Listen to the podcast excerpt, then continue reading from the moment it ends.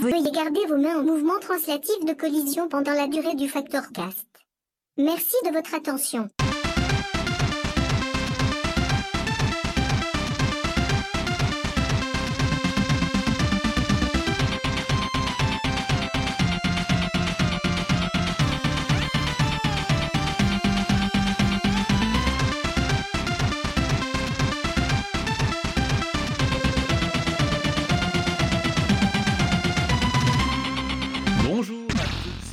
Et bienvenue dans le Factorcast, le seul podcast jeu vidéo qui n'a pas oublié d'écrire 2021 à la place de 2020 sur ses chèques. Shigeru Miyamoto a déclaré Un jeu retardé sera éventuellement bon, mais un jeu sorti trop tôt sera mauvais pour toujours. Et il est vrai que les jeux Nintendo sont toujours bien finis. Mais tout le monde n'est pas aussi consciencieux. Cyberpunk 2077 est l'exemple parfait du jeu euh, cuit trop vite dans un four trop chaud. Et contrairement à ce que dit Miyamoto, il est possible de redresser la barre à grands coups de patch, quitte à espérer que les fans mettent la main à la pâte. Pour parler de ces jeux au comeback miraculeux, j'ai avec moi une équipe de choc composée de Frostis, Hello Fougère, Yo. The Pilote, Salut et en guest star Max, Bien le bonjour qui est à la fois euh, codeur front-end de Factor, sound designer et compositeur. Et Deux facteurs aussi. De facteur. de Factor d'ailleurs. Il a, il compo- il a composé la musique euh, du générique de- du Factorcast. Bonne année les gens Bonne Ah oui, bonne année, c'est Bonne année, quand bonne même. année, bonne année. On a survécu, c'est bien, comment on va? Qui, qui a joué à, à Cyberpunk? Moi Non, j'ai pas eu ce plaisir. Enfin, j'ai choisi de ne pas avoir ce plaisir. Moi j'attends Alors- les cartes graphiques. T'attends la Ah, carte moi j'attends les patchs. t'attends les patchs? Je l'ai commencé, donc hein, mais euh, non, C'est- ça va pas. Moi, j'ai une petite anecdote. J'ai fini le jeu euh, bah, hier, en fait. Je me suis fait les 7 fins. Il y a une, euh, dans une des fins, au moment où on a, essayé de pas, de pas spoiler, mais euh, il y a un combat dans lequel on est dans, dans un tank, en fait. On sort D'accord. du tank euh, et on doit remonter dans le tank en question. Sauf qu'entre temps, le tank en question hein, est devenu en feu, mes alliés tiraient dessus, et j'étais, euh, ma copine qui était à moitié euh, en transparence dans le tank, donc je- j'étais censé remonter dans le tank qui était en feu, et je brûlais et mes jambes me tiraient dessus. J'ai recharger ma sauvegarde, c'était- magnifique. Euh, mais ouais, donc ça c'est un peu le, on veut, on, fa- on voulait parler en fait de comment le- les, les jeux survivent à une sortie désastreuse. Et on s'est dit finalement, il y avait peut-être trois catégories de jeux. hein. La première catégorie, c'était les jeux qui sortent et qu'il n'y a rien à faire, c'est pas possible. Peut-être parce que le studio a fermé ou parce que euh, les développeurs sont passés à autre chose, mais parce qu'il n'y a pas assez d'argent finalement. Ce sont les fans qui ont fini le jeu en question. Un grand coup de patch. Euh, donc, le premier exemple qui me vient à l'esprit, c'est Vampires Masquerade Bloodlines, qui est euh, jeu de Arkane Studios. Euh, non, oula, pardon. Euh, Troika Games, toutes mes excuses, qui était sorti un petit peu en même temps qu'Half-Life 2 et utilisant le même moteur. Seul problème, c'est que le jeu était super, super buggé. Euh, et ce qui s'est passé, c'est que après sa sortie, il y a eu une espèce de de fans qui ont décidé qu'il fallait euh, sauver le jeu. Et donc, qui ont sorti un. qui ont sur des patchs qui ont duré plus de 10 ans. Même maintenant, il y a des nouveaux euh, mises à jour qui sortent, qui permettent de, fixer les quêtes, de, récupérer du contenu qui a été coupé au montage, de corriger des dialogues. Enfin bref, le jeu est devenu complètement différent par rapport à sa version d'origine de 2000, euh, 2005, 2003, 2004, faudrait que je vérifie. Euh, et donc maintenant, on peut, si les, les- les fans de Vampire peuvent lancer le jeu vers- version Steam ou version GOG euh, comme ils veulent, hein, installer le magnifique patch et profiter d'un jeu qui est finalement, en plus d'être magnifique, et- enfin pas magnifique, mais en plus d'être fantastique au niveau gameplay, être totalement débugué. hein. Ceci dit, je trouve qu'il vieillit plutôt bien, en fait, graphiquement, ce jeu. Contrairement à d'autres. C'est vrai qu'il a. Bah, peut-être parce que le style artistique est, assez, simple, euh, mais que les textures étaient assez poussées. Donc, euh, avec un, un, un, un euh, shader, il tient encore bien la route. Et puis surtout voilà, le level design est quand même somptueux. L'écriture est parfaite, le gameplay est, vraiment bon. Donc, si tu passes un petit peu les modèles un petit peu taillés à la hache, on s'en sort très très bien, quoi. Et il date de 2004 2004, ouais. Je pensais 2014, mais en fait, non, c'est 2004, merde. 2004, il est sorti avant, euh, avant Half-Life 2, à fait, alors qu'il utilisait le Source euh, 2. Enfin, le Source tout court. Mais c'est ouais, c'est vrai que c'est vraiment euh, un des premiers qui a été euh, autant bossé par la communauté par rapport au fait que des jeux sortaient dans un état plutôt que plus que discutable. Et il y a même eu en fait deux patchs euh, qui sont sortis. euh, il y a eu le pa- il y a eu le- un, un patch qui se limitait à corriger juste les bugs et un patch qui euh, tentait aussi d'ajouter le, le contenu coupé au montage. Parce qu'en fouillant dans les fichiers du jeu, les, les développeurs, euh, enfin les modeurs se sont rendus compte qu'il y avait plein de quêtes et de modèles 3D qui, qui avaient disparu en fait au montage. Comme dans Fallout 2, avec le Restoration Patch. Exactement. Et juste pour savoir, si, si j'achète le jeu sur Steam, par exemple, je peux télécharger les patchs euh, via Steam ou faut aller sur euh, des modes, des machins, euh, sur moddb.com là? C'est plus sur Nexus, euh, Ouais. en mode DB, ouais. Il n'y a pas de il y a pas de workshop euh, intégré. D'accord, ouais, c'est, ça a été sauvé par les fans, mais pas forcément, euh, on va dire, accepté par les devs. Bah, comme Troika n'existe plus, euh, il n'y a pas Ça moyen de... plus, oui. Ouais. Il n'y a plus moyen de mettre le jeu littéralement à jour sur Steam en fait. Oui, c'est toujours un petit peu tendu quand tu as des, des personnes externes qui trifouillent le code, même si c'est des, même si un support officiel des modes. C'est toujours Mm. compliqué pour un développeur de reprendre ce travail-là et de le proposer officiellement parce que niveau légal, c'est, enfin, c'est plein de, d'autorisations à faire et à mettre pour que, pour que ce soit possible. En plus, c'était qui qui éditait? C'était Activision à l'époque, hein, je crois. C'était il me semble que Euh, c'était. Activision, ouais. Ouais. Ouais, c'est Activision. En tout cas, d'après Steam, c'est Activision. Ouais, donc Ouais. oui, non, je pense que non. Il y aurait eu les, les avocats partout. euh. Ouais, Puis ça me même semble eux le logique. temps à prendre pour te ressortir une release euh, stable qui fonctionne à peu près euh, avec une intégration du workshop, euh, voilà le boulot Et, quoi. et ça leur fait du, du fric à dépenser pour un jeu qui, qui se vend plus, tout simplement. Parce C'est que ça, eux, ils voilà. doivent quand même vérifier que le code qu'ils injectent dans leur patch euh, va pas commencer à faire brûler les ordinateurs des gens et qu'après ce soit eux qui se retrouvent dans la merde légalement. Oui, c'est Ouais, vrai. aussi. C'était aussi marrant, le cas de euh, Knights of the Republic 2 euh, d'Obsidian. Euh, si je me souviens bien, il y avait plein de contenus qui avaient été coupés au montage parce que BioWare voulait sortir le jeu un peu trop vite. Et les fans ont, pareil, ont fouillé dans les fichiers et on s'est rendu compte, eh, mais il y a toutes ces quêtes, ces modèles 3D qui sont dans les fichiers qui n'ont pas, été- qui ont pas été utilisés finalement. Ah oui, comme dans Anthem, hein, ils ont trouvé. Non, en fait, non, ils ont rien trouvé. Ils ont trouvé du vide, beaucoup de place.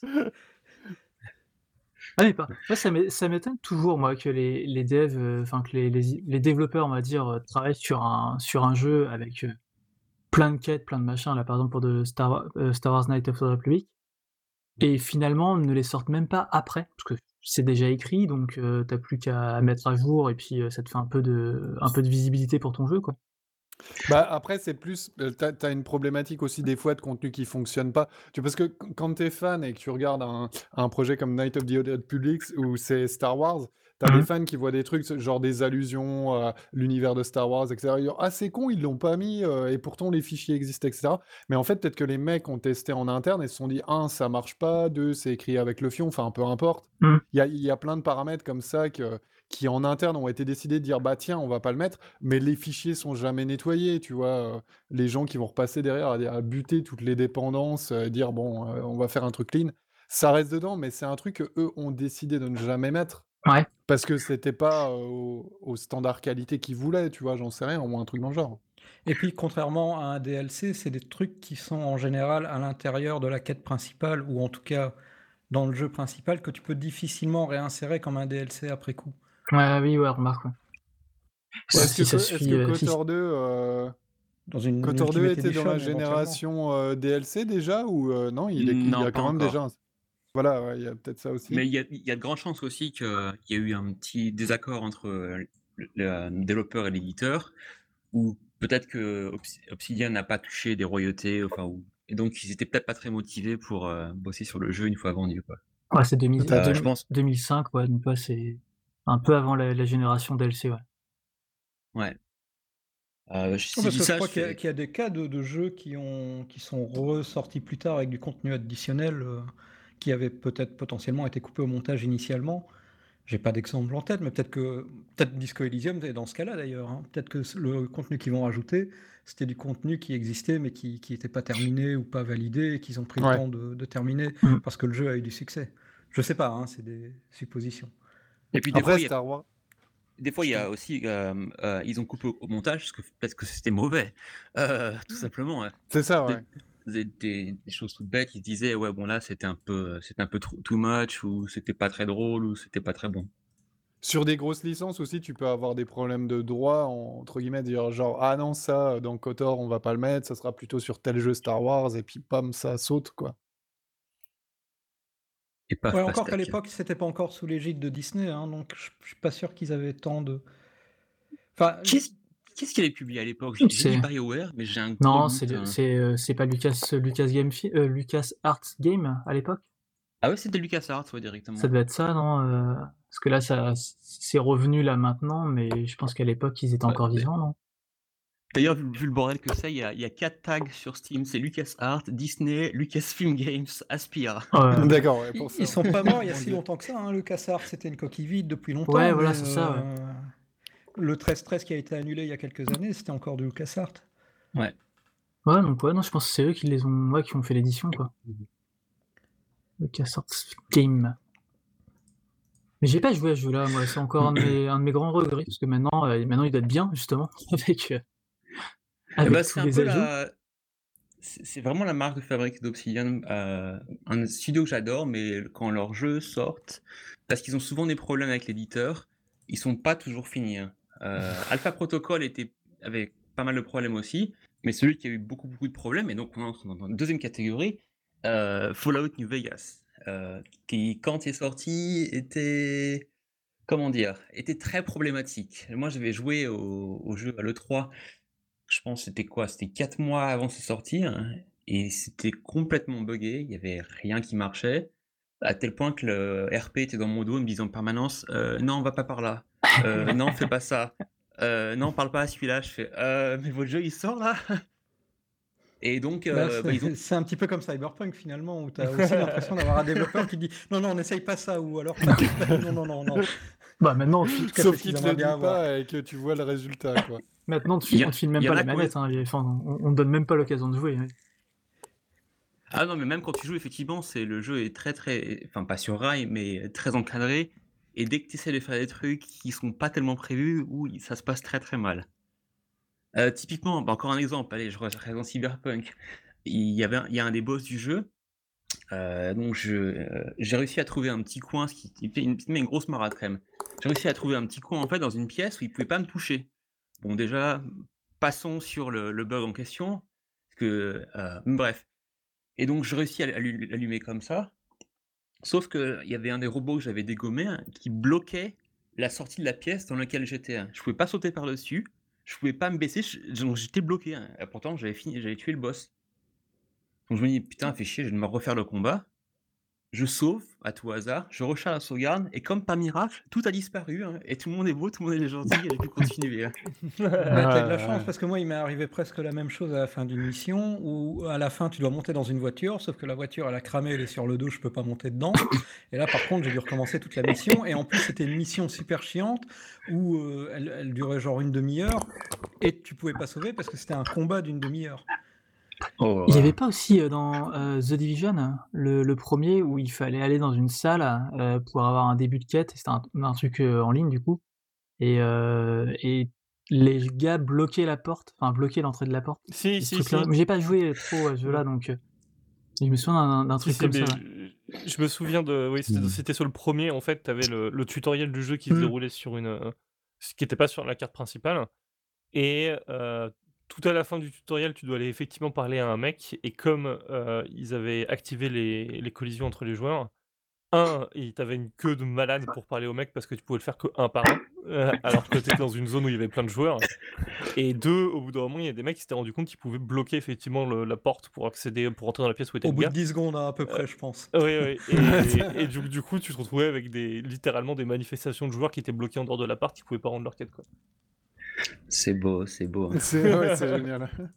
Mais donc, euh, Cyberpunk, euh, on espère, enfin d'ailleurs c'est le chemin que ça prend, euh, que ça prenne le chemin de Fallout New Vegas, à savoir que cette fois, il n'y a pas de problème éditeur-développeur ou pour un petit peu pour Fallout New Vegas, Royauté, tout ça, mais euh, les développeurs sont, vont tenter de réparer les dégâts et vont sortir du contenu additionnel pour que dans, euh, je sais pas, un ou deux ans, on aura notre édition euh, Game of the Year avec euh, tout le DLC, tous les pages seront réglés et compagnie, quand tout sera beau, tout le monde est beau, tout le monde est content.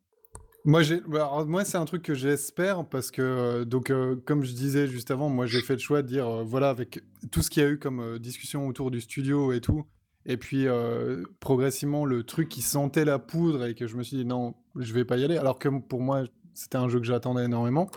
Euh, je tiens quand même juste à rappeler, et on en discute souvent avec euh, Foued, euh, un lecteur de Factor, euh, il, y a- il faut se rappeler quand même que Witcher 3 aujourd'hui, quand vous l'achetez dans la version Vanilla plus éventuellement les extensions, il y a un des gros bugs du jeu qui est que l'arbre de critique et de dégâts à corps à corps ne fonctionne pas, n'est toujours pas patché. Et que euh, il faut installer un euh, correctif, un mode qui a été développé par un mec en interne chez CDPR, qui est payé par CDPR, sur son temps libre pour que ça c'est- fonctionne. C'est surréaliste. hein. Ce Donc, faut, voilà, faut aussi relativiser. Peut-être qu'ils vont faire l'effort, mais il faut aussi prendre en compte l'expérience de Witcher 3 et on verra quoi. Je pense qu'il y a des bugs qui vont pas être réglés. hein. Il y en a un typiquement euh, que j'ai en tête. Euh, moi, j'ai joué beaucoup Infiltration. hein. Quand il y a un mec qui est assis sur une chaise, tu peux être derrière lui et tu lui chopes le cou et tu peux l'étrangler ou, ou lui casser la, la nuque. Par contre, s'il est assis sur un canapé, hein, tu peux pas faire la même. Ce qu'il faut, c'est que tu montes littéralement sur le dessus du canapé par le haut et tu le chopes par derrière en fait. Hein. Sérieux? Sérieux, ouais. Ils considèrent, je pense, que la chaise comme un objet du niveau, mais le canapé fait partie du niveau, donc c'est différent. hein. D'accord, d'accord. Donc, ouais, à mon avis, il y il y a des petits bugs comme ça qui, qui, qui passeront la trappe. Ouais, Ouais, ça va ça va perdurer, ouais, c'est c'est un Ah. enfin, dans ce genre de jeu, quand c'est tellement, heu, tellement immense, ça comment dire? C'est pas qu'on peut le comprendre d'avoir un jeu qui est qui est buggé, heu, qui est buggé à fond, mais c'est c'est presque logique, en fait, sinon ça durerait, heu, 7 ans le développement, quoi, enfin, c'est Ouais, mais bon, ça, c'est l'excuse qu'on donne à des jeux genre Oblivion aussi. Hein, euh, et puis, tu vois ah ouais, comment, mais comment, ça sort, c'est jamais patché non plus. Et à chaque fois, on les Mmh mh. excuse. Oui, mais bon, euh, c'est c'est un monde ouvert, il y a plein de contenu. euh, Enfin, à un moment, Bah, faut. Bizarrement, y Soit tu pas eu, scope, soit tu sors ton jeu correctement. Mais après, il y a quand même des mecs qui arrivent à le patcher derrière. euh, Enfin, il y a des fans qui arrivent encore à, à le patcher. Donc, euh, c'est pas non plus les impossible. le problème, c'est les versions console derrière aussi. C'est que, Bah, moi, patch, par exemple, je joue beaucoup sur console. Je suis plus un joueur console que PC. Mais, patch pour moi, c'est facile sur PC, mais sur console, bah, c'est mort, quoi. Si si l'éditeur veut pas, heu, tu es niqué, tu auras bah, ton bug, ad vitam, quoi. bah, pour reprendre quand même ce que disait Zep euh, sur euh, Oblivion et Skyrim, je suis assez d'accord Mmh. avec lui. Euh, déjà, c'est, enfin, Bethesda et l'éditeur, ils, ils font ce qu'ils veulent. Euh, sur, euh, ok, quand c'était Daggerfall, d'accord, on, on comprend, c'est le bordel, c'est ça devient compliqué. Morrowind, ok, c'est tout, il passe à la 3D temps réel avec un vrai moteur, etc. Pourquoi pas? C'était cool, hein. C'est cool. Oblivion, c'est beau, etc. Mais Skyrim, les bugs qu'il y a dans Skyrim datent pour certains de Morrowind. Le fait que tant dans une pièce et tous les objets tombent Oui. comme par magie, qu'ils ne pas les mettre sur la table, C'est ça, n'a Ah jamais ça, changé, oui. ça. Ça, oui, c'est Euh, vrai. C'est vrai qu'il y a des il y a des studios où on a l'impression qu'ils gardent pas l'expérience, en fait, de ce qu'ils ont fait avant, contrairement Ah bah à Non, justement, Ah bah il si, la si, il la garde. garde. il, la, il la garde. oui, mais Oui, mais ça, ça, ça, ils retiennent pas la leçon, quoi. Mais c'est pas, pas, c'est pas, c'est pas une question de leçon, c'est, une question purement de. Ils, ils font un rapport euh, coût-investissement. L'investissement qu'il faut qu'ils mettent dans le moteur pour corriger ce bug euh, comparé au, au coût que ça, à ce que ça va leur Ah coûter. ouais. Et la réponse est pour typiquement pour le bug de la physique, c'est une, une solution aussi grossière. Ça veut dire que le problème est extrêmement bien identifié, mais tellement coûteux à régler que c'est littéralement moins chiant de mettre tous les objets un demi centimètre au-dessus de la table et de les faire tomber dessus quand tu rentres dans la pièce. c'est juste ça. Ouais, ouais, remarque, ouais. Ce Oh. qui- C'est ce qui m'a fait abandonner la, ma super décoration de maison qui, à chaque fois que je revenais, j'étais pas sûr de retrouver les objets au bon endroit. Et C'est- le tremblement de 4 a terre, ça, c'est pour ce, ça. ce problème-là? Fallout, Dans Fallout Fallout 4, il y 4, a encore ce problème-là Parce qu'ils dans Fallout 4, il y a encore ce problème-là, Dans oui. Fallout 4, ça serait grave si. euh, Oui, c'est toujours le même problème parce que le- leur nouveau moteur, le Creation Engine, c'est juste en fait le Gamebryo qu'ils ont refait à leur sauce, donc euh, rien n'a changé. Hein. Mais c'est toujours Avoc, je crois, pour la physique, donc euh, non, c'est. c'est- Mais, c'est t'imagines, ils ont quand même fait une feature où tu peux construire ta maison avec ce bug. Oui, non, mais ouais, extraordinairement bien, quoi. C'est c'est- quoi. Enfin, à un moment donné, c'est Pourtant, l'impression que les tu deux ont réfléchi, quoi. D'après ce que tu disais, euh, CBL euh, et le- les notes qu'on a pris euh, pour le podcast là, c'est que. euh, alors moi, c'est rigolo parce que j'ai énormément joué à Skyrim, mais j'avais pas le souvenir qu'il y avait eu des patchs et des évolutions drastiques de la part du développeur euh, à cette période. Ils ont, si, ils ont quand même, euh, il y a eu pas mal de patchs. Il y a eu après le DLC, après il y a eu la, quoi, c'était la Enhanced Edition Oui, ou la vrai, Special vrai, Edition. c'est vrai, t'as Oui, raison. Ils, ils ont refait les graphismes. Euh, le jeu entre temps a été porté sur euh, euh, Des frigos. des frigos, Sur Switch. Xbox, toaster, euh, je sais pas, Switch, Switch. enfin bref, absolument tout, VR. Donc ils ont, ils ont, ils ont beaucoup bossé sur Skyrim en fait. C'était un gros investissement. Et ils en ont vendu des, des millions et des millions. Si, si on- un truc que tu, on peut se moquer de Bethesda autant qu'on veut, un truc qu'on peut pas leur enlever, c'est que ils- sur Skyrim en tout cas, ils ont fait 10 000 versions du jeu et qu'à chaque nouvelle version, tu avais des corrections qui étaient apportées et qui amélioraient Ouais. l'expérience globale. Ah oui, oui, non, il taffe hein, là-dessus, il y a pas. Mais, mais ça, rien mê- même avec tous les efforts qu'ils pourraient faire eux en interne, ça, ça c'est absolument pas comparable au, au boulot qui a été fait par la communauté et les modes que tu peux récupérer sur Internet. Ouais, ouais, c'est Et clair. ça, euh, moi, c'est un, un des trucs qui me, qui me fait tiquer sur nos, nos deux premières parties. On parle de, des jeux qui ont été sauvés par la communauté et des jeux qui ont été repris par leurs propres éditeurs.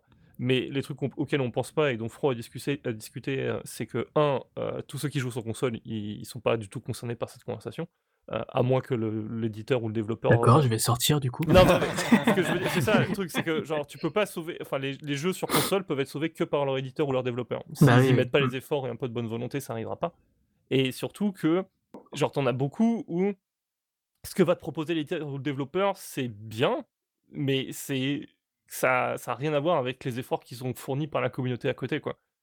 Oui. euh, c'est, c'est- moi, j'ai regardé une vidéo de, il y a pas longtemps de euh, de H, H Bomber Guy sur euh, YouTube, je crois qu'il s'appelle, et il fait des vidéos essais sur les sur euh, plein de sujets. Il en a fait une sur euh, New Vegas et où il expliquait pourquoi il était clairement supérieur à Fallout 3 et pourquoi c'était un excellent Fallout.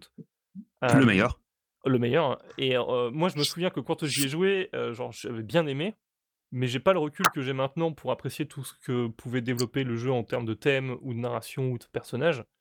Et en, en regardant sa vidéo, je me suis rendu compte que, un, oui, effectivement, il était absolument genre fabuleux, et surtout comparé au 3, quoi.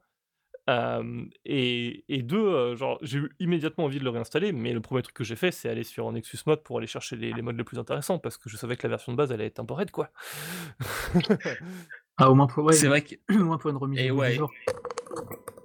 Mais je- alors justement, au, pour- au crédit de, de Bethesda, Bethesda est un des rares, peut-être même le seul éditeur qui a autorisé les mods sur console. Euh, Ouais, enfin, Bethesda, ils ont aussi essayé de faire des, des, des armures de cheval payantes, hein, faut pas déconner. c'est vrai, c'est vrai. non, mais, je- ils ont, mais, mais quand même, en- pour les mods, à ma connaissance, c'est un des rares qui a tenté de pouvoir. Tu fais ton mod sur PC et il est porté après sur euh, console.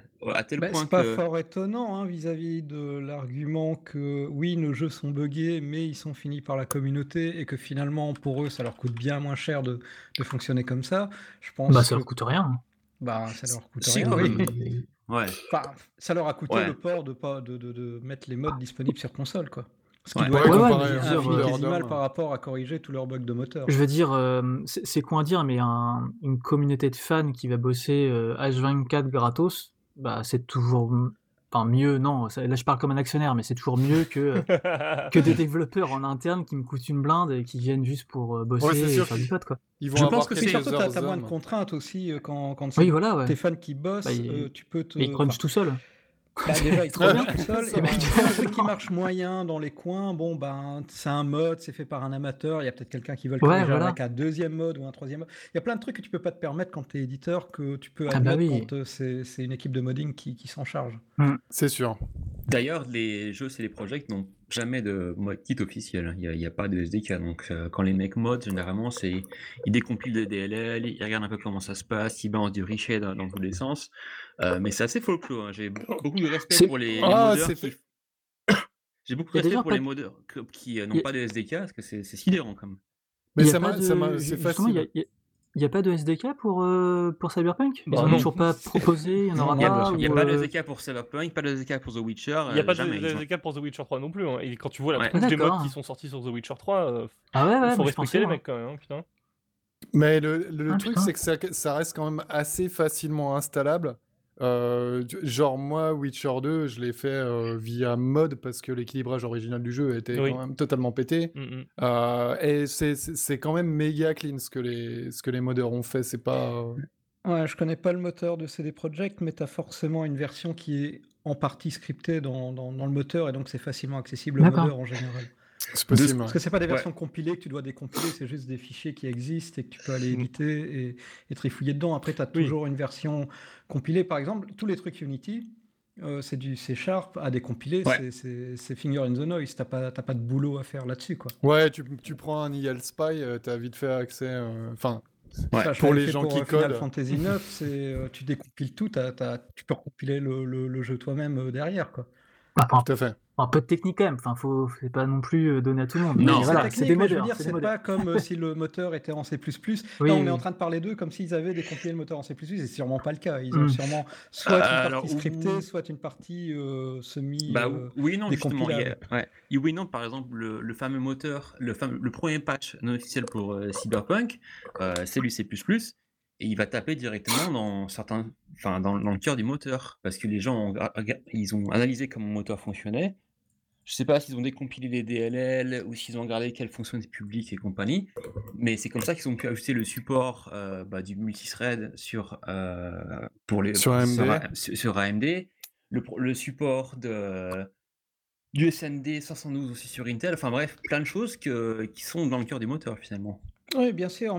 Oui, enfin, oui, d'accord. Mais je veux dire, ils n'ont pas décompilé le jeu pour arriver là. Ils, Non. ont, Non, ils non. ont fait tourner le jeu dans un débugger. Ils ont regardé qu'il y avait un problème à cet endroit-là. Ils ont changé les, les appels dans, dans la DLL. Mais je veux dire, ils n'ont pas Exactement, ouais. décompilé le jeu pour aller réinjecter des, des assets ou que sais-je à l'in- à l'intérieur. Je pense pas Non, que. parce qu'en enfin, par- pour, pour, pour Witcher 3, je pense pas que s'il y a des gens qui font ça, je pense pas qu'ils le font en décompilant le C++. Je- J'imagine même pas le- la tâche que, que ça représente de. Tu m'étonnes, ouais. Sans compter qu'en théorie, c'est totalement illégal. Euh, c'est- Oui, enfin, Le- ouais. si tu pars par là, tous les, tous les modes sont Bah, illégaux alors. La rétro-ingénierie est plus ou moins légale, euh, mais par contre, je crois que décompiler un moteur euh, pour de bon, le modifier et le recompiler, là, c'est totalement illégal. Tu peux avoir des fichiers externes qui tapent dans ton moteur pour changer le comportement, et ça, c'est légèrement autorisé. Mais si tu modifies le moteur toi-même et que tu le redistribues, hein, tu bah, c'est de la violation de copyright, du coup. Du moment que tu revends pas, Ouais, après, que tu revends rien derrière, ça va quoi. Même si tu non, vends non, rien, ça n'a rien à voir avec la revente, malheureusement. Ouais, non, ouais, non, là c'est c'est comme si tu prenais la musique de quelqu'un, tu changeais les paroles et tu la redistribuais euh, Ouais. À, à ta sauce. hein. Tu- Ça t'appartient pas. Donc quoi. les modeurs prennent des risques Après, je quand pense hein, qu'il doit peut-être avoir une, une tolérance euh, dans le sens où euh, ton jeu il est complètement cassé. Les gars, ils sont tellement préoccupés déjà à régler leurs problèmes que voilà, c'est bon, c'est on va Ouais, laisser alors pour passer parler pour du modding, effectivement, tu as, une tolérance d'une part des éditeurs, enfin surtout des, des éditeurs, parce qu'en général, les développeurs, ils voient ça d'un œil plutôt bienveillant, ben- bienveillant en, en, séné- en général. Les éditeurs, euh, ça dépend. Tu as Nintendo qui va te striker Ah, à moindre occasion, et puis... euh, Ouais. bah, J'étais sûr. Ah, c'est vrai, on était C'est- sûr. c'est vrai. C'est c'est- et je- c'est- c'est pas tout à fait c'est pas tout à fait vrai. Genre oh, si on, si on va chercher dans les euh, dans les comment dire dans les cas très spécifiques avec Nintendo, il y a toute une série de euh, de jeux à speedrun, euh, I Wanna Be the Speedrunner, I Wanna- I Wanna Be the Game, I Wanna Be the Hero, qui utilisent plein d'assets de jeux Nintendo, euh, Mario, Kirby, euh, Zelda, tout ce que tu veux. Ah oui, euh, mais c'est pas qui- des modes. C'est des assets, euh, donc ça, ça va encore. c'est- Ça passe. C'est des Y a- assets a- qui ferment les yeux, moi. le- Oui, enfin, euh, les, les derniers modes, ils ont pas C'est un hommage. un truc euh, de, de Si, sur- les, les- les trucs pour Smash euh, Bros. euh, Zelda randomisés, ils ont pas Ah oui. là-dessus des- récemment? Euh, non. Il y a eu J'ai un- pas- j'ai le- pas vu ça. Non, non. non. Le dernier, dé- le dernier débat, c'est que des gens utilisaient euh, un émulateur pour faire un, un tournoi en ligne de Smash Bros. Ouais. L'émulateur uti- était utilisait une version modifiée en plus du jeu bah, pour jouer en ligne. Et Nintendo a pas du tout aimé, donc ils ont, bah, ils ont tout banni. Ah ouais, bon d'accord. Ouais, Ouais, c'est c'est assez pas- moche. C'est pas cool. Ouais. Les méchants de chez Ouais. Nintendo.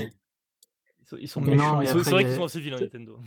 Ça, va- là- ça va plus, ça va plus loin que ça, mais oui, euh, oui, ils ont tout, ils ont tout claqué. ouais. Ils ont dit non, non, vous faites pas de, de tournoi Smash Bros avec une version modifiée qui tourne sur euh, AWS, euh, machin, et sur, une, sur un Dolphin. Et je peux les- Ouais. moi, je les comprends. J'arrive à les comprendre là-dessus, mais Bah, pour un, encore un pour autre un- débat, quoi. pour un tournoi de, de, de gros gros fans de Smash Bros, des mecs qui jouent à un jeu GameCube, euh, oui, GameCube, oui, depuis, Ouais, euh, depuis plus de 10 ans et qui font leur petit tournoi dans leur coin, je sais pas, c'était un, c'est un peu minable à mon avis. En plus, je suis Ouais. même pas sûr que légalement ils aient réellement le droit d'interdire ce genre de truc. Euh, si, parce que c'est la. si, c'est le jeu propriété était- intellectuelle. Ouais, enfin, le jeu était diffusé Bah, sur le jeu Twitch. n'est hein. pas hacké. Non, mais le jeu sur L'émulateur est Twitch. légal. euh, Qu'est-ce que tu veux faire contre ça, quoi? Bah, le jeu était diffusé sur Twitch et euh, quand un jeu est diffusé sur Oui, d'accord, Twitch, pour la le diffusion, contenu. mais je veux dire, pour Voilà. le- pour l'event en lui-même, ils n'ont pas le droit de, de- Les émulateurs, ils peuvent pas les interdire légalement, et les, Ouais. et les ROM, tant qu'elles sont pas modifiées, ils ont rien à dire non plus. Bah, c'est pour ça Bah, que là, ce qu'ils- ont banni, c'est le Twitch. Et donc, comme ils ont banni le Twitch, ils ne pouvaient pas diffuser le tournoi, donc le tournoi a été annulé. La ROM était modifiée quand même pour pouvoir jouer en ligne. Non, c'est l'émulateur qui a été modifié. C'est Bah, l'émulateur qui a été modifié, C'est ouais, modifié. Ok. Ok, Mais non, bon, c'est un grand débat. le- le- de toute façon, le- leur objectif, c'est qu'ils ont, ils ont tué le Twitch. euh, et du coup, pas de diffusion, bah, pas de tournoi. C'est- ça- ça- C'était vite réglé. C'est moche, c'est moche quand même. Euh, Mais après, du coup, on s'écarte un peu du sujet. Donc, Bah pour oui, oui, oui. revenir. euh, pardon, ouais, pour revenir un peu au sujet, vas-y. euh, donc, du coup, là, on était sur euh, les jeux qui sont finis plus par les devs. On Ouais. a quoi dans la liste encore euh, aujourd'hui de jeux qui ont été bien FF14. finalisés? De FF14, ouais. Alors ça, c'est le, le cas le plus ex- un des cas les plus extrêmes. Le jeu est sorti. Euh, ta, ta, ta, laissez-moi googler rapidement. Je crois C'est que c'était en 2005, hein. 2010. FF14, c'est- 2000 oh, c'est- Non, deux- FF14 c'est 2010. euh, je suis pas certain, moi, c'est plus. Si, si, quand même. Donc, euh, Final Fantasy XIV sorti en 2010. Ah, mais 2010, oui. Oui, les Euh, gens, la première fait version. derrière, La mais première charte version. initiale, ouais. Et ça a été un désastre absolument sur tous les points. C'était gameplay, bugs, serveur. Euh, Square Enix a décidé de complètement fermer le jeu. Après quoi Après même pas six mois, un truc comme ça, l'exécution. Ouais, J'aurais dit, Euh, j'aurais dit peut-être un an, pas, ça a duré un an, ça a duré un, an à peu près, ouais. à peu près un an. Euh, et ils ont dit, ils ont compris, ils sont bon, on a, on a fait de la merde, c'était c'est un désastre. Euh, et ils ont rebossé dessus non-stop euh, pendant quoi? Deux, trois ans? Ouais. Et ils ont le résultat s'appelle euh, Final Fantasy XIV Realm Reborn, qui est sorti décidément, euh, qui est sorti en 2013, donc trois ans après la sortie initiale du jeu, hein, à l'origine sur euh, Windows et PlayStation 3, puis après ressorti sur euh, PS4 en 2014, et le jeu a fait un gros gros carton, Euh, à tel point qu'il y a toujours, je crois qu'il y a 20 millions de joueurs enregistrés, une nouvelle expansion qui est sortie l'an dernier, donc c'est la, un peu une, une- la, la success story à l'américaine. Ouais, ouais, il y a, Clairement, il y a un gros un- ils, un ont, gros reboot de fou. ils ont euh. changé de réalisateur aussi entre temps, enfin de producteur réalisateur.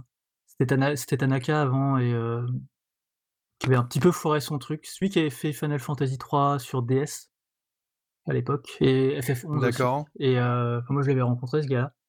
Et, euh, et ouais, le jeu, il, a- enfin, il s'était planté dès le début. Et après, ils ont, c'est Yoshida, je crois. Je sais plus comment il s'appelle, qui a repris le, qui avait repris ce, ce projet-là et qui l'a vraiment remonté euh, tout seul. quoi.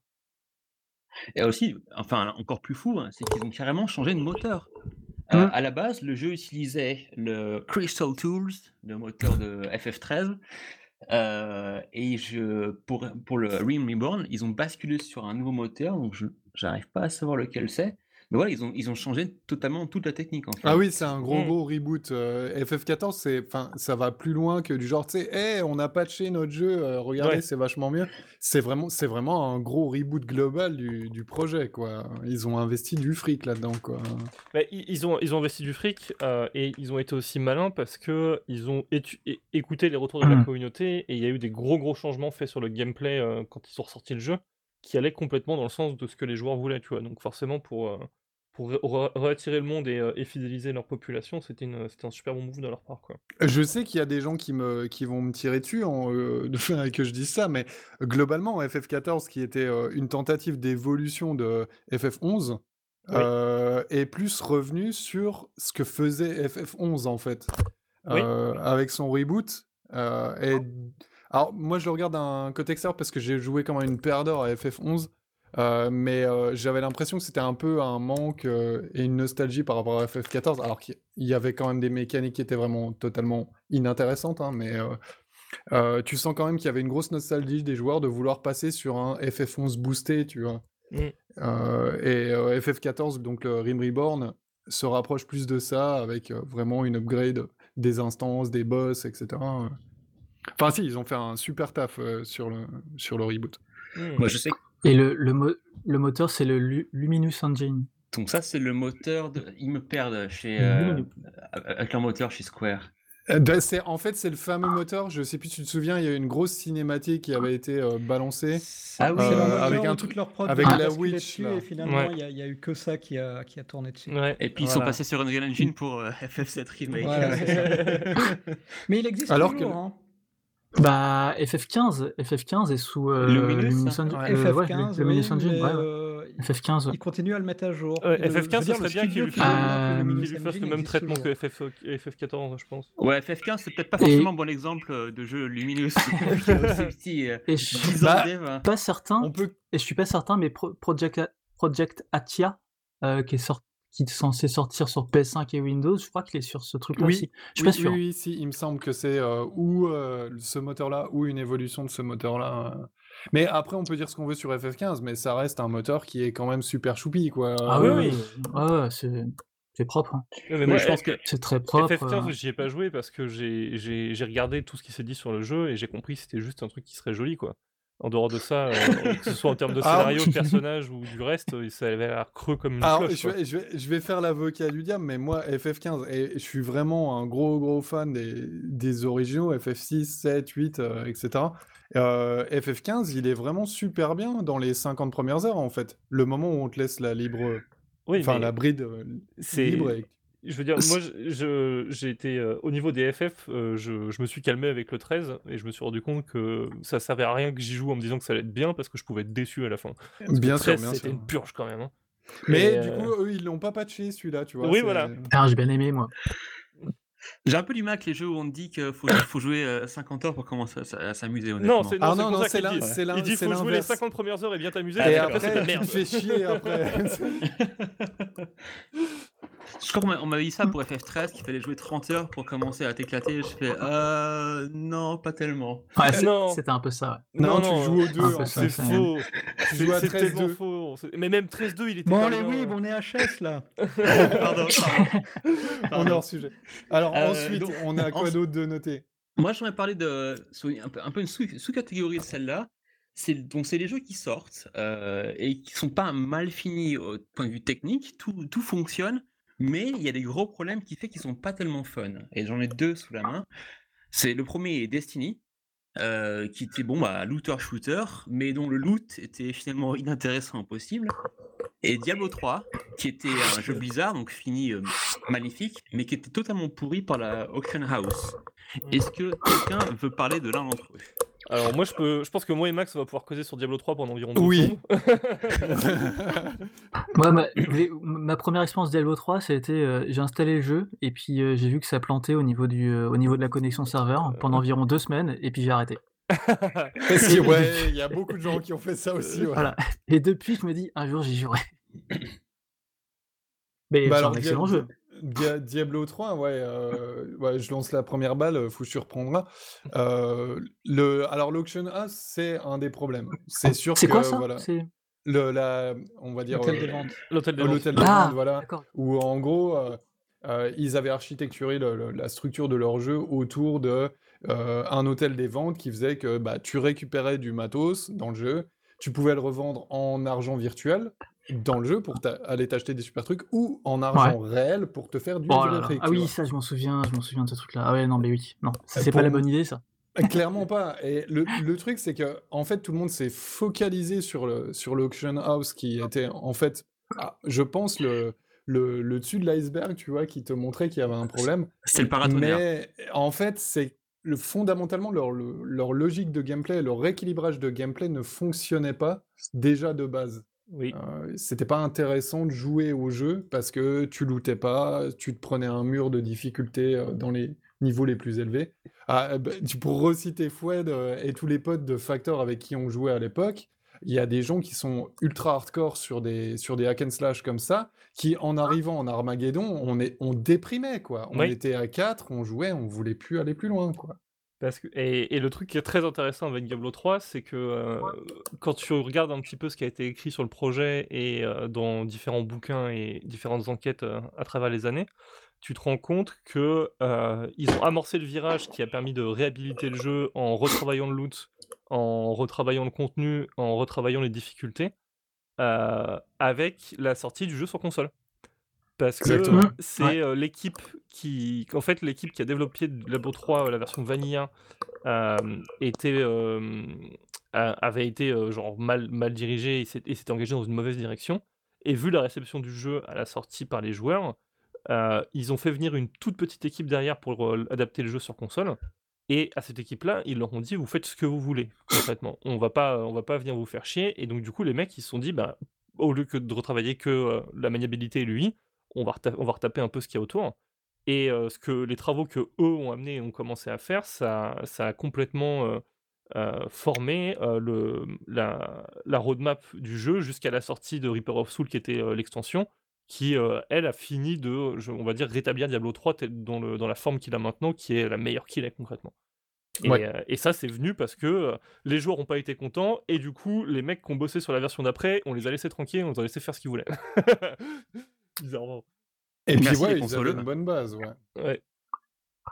Il Mais- est très bien sur console d'ailleurs. hein. J'ai fini Ah ouais, sur Switch, test- moi perso. hein. Ouais, je l'ai Ouais. testé sur Switch aussi. J'étais assez impressionné du déjà la technique du truc et puis Ouais. c'est hyper jouable quoi. Bah, t'as Diablo 3 en, en portable euh, partout. Ouais, c'est euh, vraiment je- chouette ça. Et en prenant le Hunter, euh, bah, ça se joue très très bien en fait. C'est... Mm. Mais ça, Et ça- du coup, Destiny, quelqu'un y a joué du coup ou euh, Euh, moi, j'ai joué un peu Alors, aux deux, le- mais pas le premier. Ouais, pareil. Pareil, le deuxième avec euh, Fouge un peu, justement. Euh, mais non, le premier, euh, j'ai pas assez. Alors, si c'est vraiment au premier que vous faites allusion, Ouais. euh, je connais pas assez le premier. Non, Mais je crois que le 2 avait les mêmes soucis, euh, que le loot était finalement le- inintéressant au oui. possible. C'était, c'était exactement ça en fait. C'est que, genre, De- Destiny 2, euh, moi le souvenir que j'en ai, c'est qu'une fois que tu arrivé. Alors, déjà, une fois que tu arrivé au niveau max, euh, tu es. T'as, une, t'as un softlock sur le contenu au niveau, donc les raids, parce que euh, euh, ça nécessite de jouer avec une équipe de 6 ou 8 personnes avec qui tu peux communiquer vocalement. bordel Parce qu'il faut te, il faut te coordonner pendant les, pendant les boss ou pendant les rencontres un peu difficiles, sinon tu passes pas. Euh, et, euh, ou alors il faut que tu connaisses les strats sur le bout des doigts, mais bon, c'était pas mon cas. Et, euh, et à côté de ça, en fait, tout le contenu au niveau, si tu vas pas sur internet pour chercher les infos dont tu vas avoir besoin pour savoir où est-ce qu'il faut que tu ailles fermer, ou où est-ce qu'il faut que tu ailles pour euh, faire les contenus de, de chaque semaine, bah tu galères quoi. Donc euh, c'est pas super intéressant. Tout à fait. Mais Ça, je pense aussi qu'il y a un, un léger problème. euh, C'était pareil un peu sur Anthem. Ce qu'on appelle le endgame, c'est quand, quand les joueurs sont super haut niveau, qu'il n'y a plus grand chose d'intéressant à faire. Euh, je pense que les développeurs n'arrivent toujours pas à comprendre que euh, les joueurs, surtout ceux qui sont sur Twitch, atteignent ce niveau max, genre trois jours après la sortie du jeu. hein. oui, alors en termes Donc de c'est peut-être assez- c'est peut-être totalement dingue. hein. Ouais. C'est peut-être totalement dingue, mais du coup, ça devrait changer un peu la dynamique sur comment les jeux sont conçus finalement. Pas se dire que les joueurs ont passé six mois avant de finir un jeu. Oui, mais ça, c'est. Alors, Ouais. je- j'ai- moi, j'ai deux remarques à faire là-dessus. Un, en thème, euh, je suis avec beaucoup d'attention euh, BioWare qui dit Regardez, on est en train de rebosser dessus, vous allez voir, ça va être trop bien. Parce que, Ouais. genre, Ils on a ont- un ouais, tous les six mois. Arrêtez de bosser dessus. Voilà, genre, Faut, faut... Oh, Non, ouais, non, non, ils sont, non. Ils sont sur le reboot, ouais. Quoi Bah, pour, euh, Oh sau- là là, pour ouais. sauver les murs. hein. Ouais, c'est ça. Pour euh, 100, Il y a plus de murs, il y a 100 plus millions de dollars. Non, euh, non, mais genre, ouais. oh, oh, moi, je, moi, je suis, je, je, je- personnellement, euh, je Bah oui. crois dans le potentiel de rédemption d'Anthem. Je pense vraiment qu'on peut, on peut en faire un bon jeu. Après, je sais pas si Bio- BioWare va réussir à faire ce qu'il faut, mais on peut en faire un bon jeu.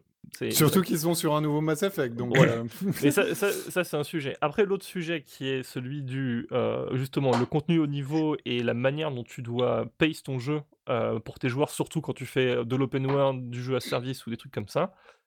Le- la raison est très simple, euh, et ça fait des années que c'est comme ça, et que c'est des années que moi je râle dans mon coin comme un con. C'est à cause des MMO, parce que, genre, il y a 15 ans, les gens ils ont vu WoW, ils ont vu les MMO, ils se sont dit on veut faire ça parce que ça va ramener des brouettes de fric. Du coup, ils se sont tous mis à intégrer des mécaniques de MMO qui sont genre du loot avec de la rareté, euh, genre euh, les quêtes secondaires, euh, du crafting ou plein de petits trucs à la con à faire sur, en plus de ton aventure principale. Et ils les mettent de manière genre bête et méchante dans leur jeu. C'est tout ce qu'ils font. Parce qu'ils considèrent que ça rajoute du contenu, de la complexité, et donc du coup c'est bien, tu vois. Mais non, c'est pas comme ça que ça fonctionne. Il faut le réfléchir un tout petit peu comme mécanique. là, dans, moi, dans les studios qui ont compris la donne, enfin, je, veux dire, je, rate probablement des trucs parce que j'ai aussi les sujets que j'aime bien, etc. Mais moi, aujourd'hui, quand je regarde le panel de choses avec du endgame et des jeux qui me tiennent encore aujourd'hui, après plusieurs milliers d'heures sur un jeu, les seuls qui ont compris, c'est euh, Grinder Games qui ont fait PoE. Et c'est les seuls qui ont euh, réussi le challenge. pour nos. Euh, PoE, c'est. Pass of Exile. Voilà. Ah, un, Diablo-like. c'est quoi le deuxième, Max? Non, non, je, pour moi, il n'y a que eux qui aujourd'hui ont réussi le challenge à ce niveau-là, quoi. D'accord. Parce qu'il y a peut-être une écriture qui est vraiment, vraiment réfléchie. Sur, le endgame, sur le endgame, même si tu compares donc ce que Sebel disait par rapport au fait que les, les gars aient réussi à, faire un axe vers Destiny et Diablo 3 qui se sont dirigés vers des jeux qui sont effectivement plus agréables à jouer, tu vois, même sur grâce à la console, etc. Mmh. tu te retrouves quand même face à un mur. Enfin, je sais pas, vous disiez tout à l'heure, par exemple, que vous aviez apprécié la version console, donc toi sur PS euh, quelque chose et euh, CBS sur Switch, c'est ça? Ouais, ouais. Euh, quand tu arrives quand même au bout de 50, 100 heures, tu vois, tu as un peu fait le tour de l'histoire, tu vois, quand même. Ouais. Les PoE, ils arrivent encore à te tenir, à tenir en, en haleine, quoi. Oui, bah oui, parce que bah, bah, moi je pense, j'y ai joué un petit peu moins que Max à Pass of Exile, et, et un, le niveau maximum du jeu c'est 100 et je crois que les niveaux 100 sont extrêmement rares si on passe of Exile. Parce que arriver à partir du niveau 90, euh, quand tu meurs, tu vas perdre tellement d'expérience que ça va être très dur de continuer d'en acquérir. Et, euh, et, en plus, oui, c'est vrai qu'au niveau du scénario, je sais que je suis pas arrivé à la fin du jeu parce que à la fin du jeu, il faut vraiment beaucoup jouer pour ou avoir des builds qui sont très très très très, très optimisés pour réussir à y accéder quoi. Genre, il y a encore du challenge, il y a encore de la difficulté. Le truc, c'est que tu ressens pas vraiment le besoin ou genre une frustration parce que c'est vrai que sur Pass of Exile, le scénario est très accessoire. Quoi.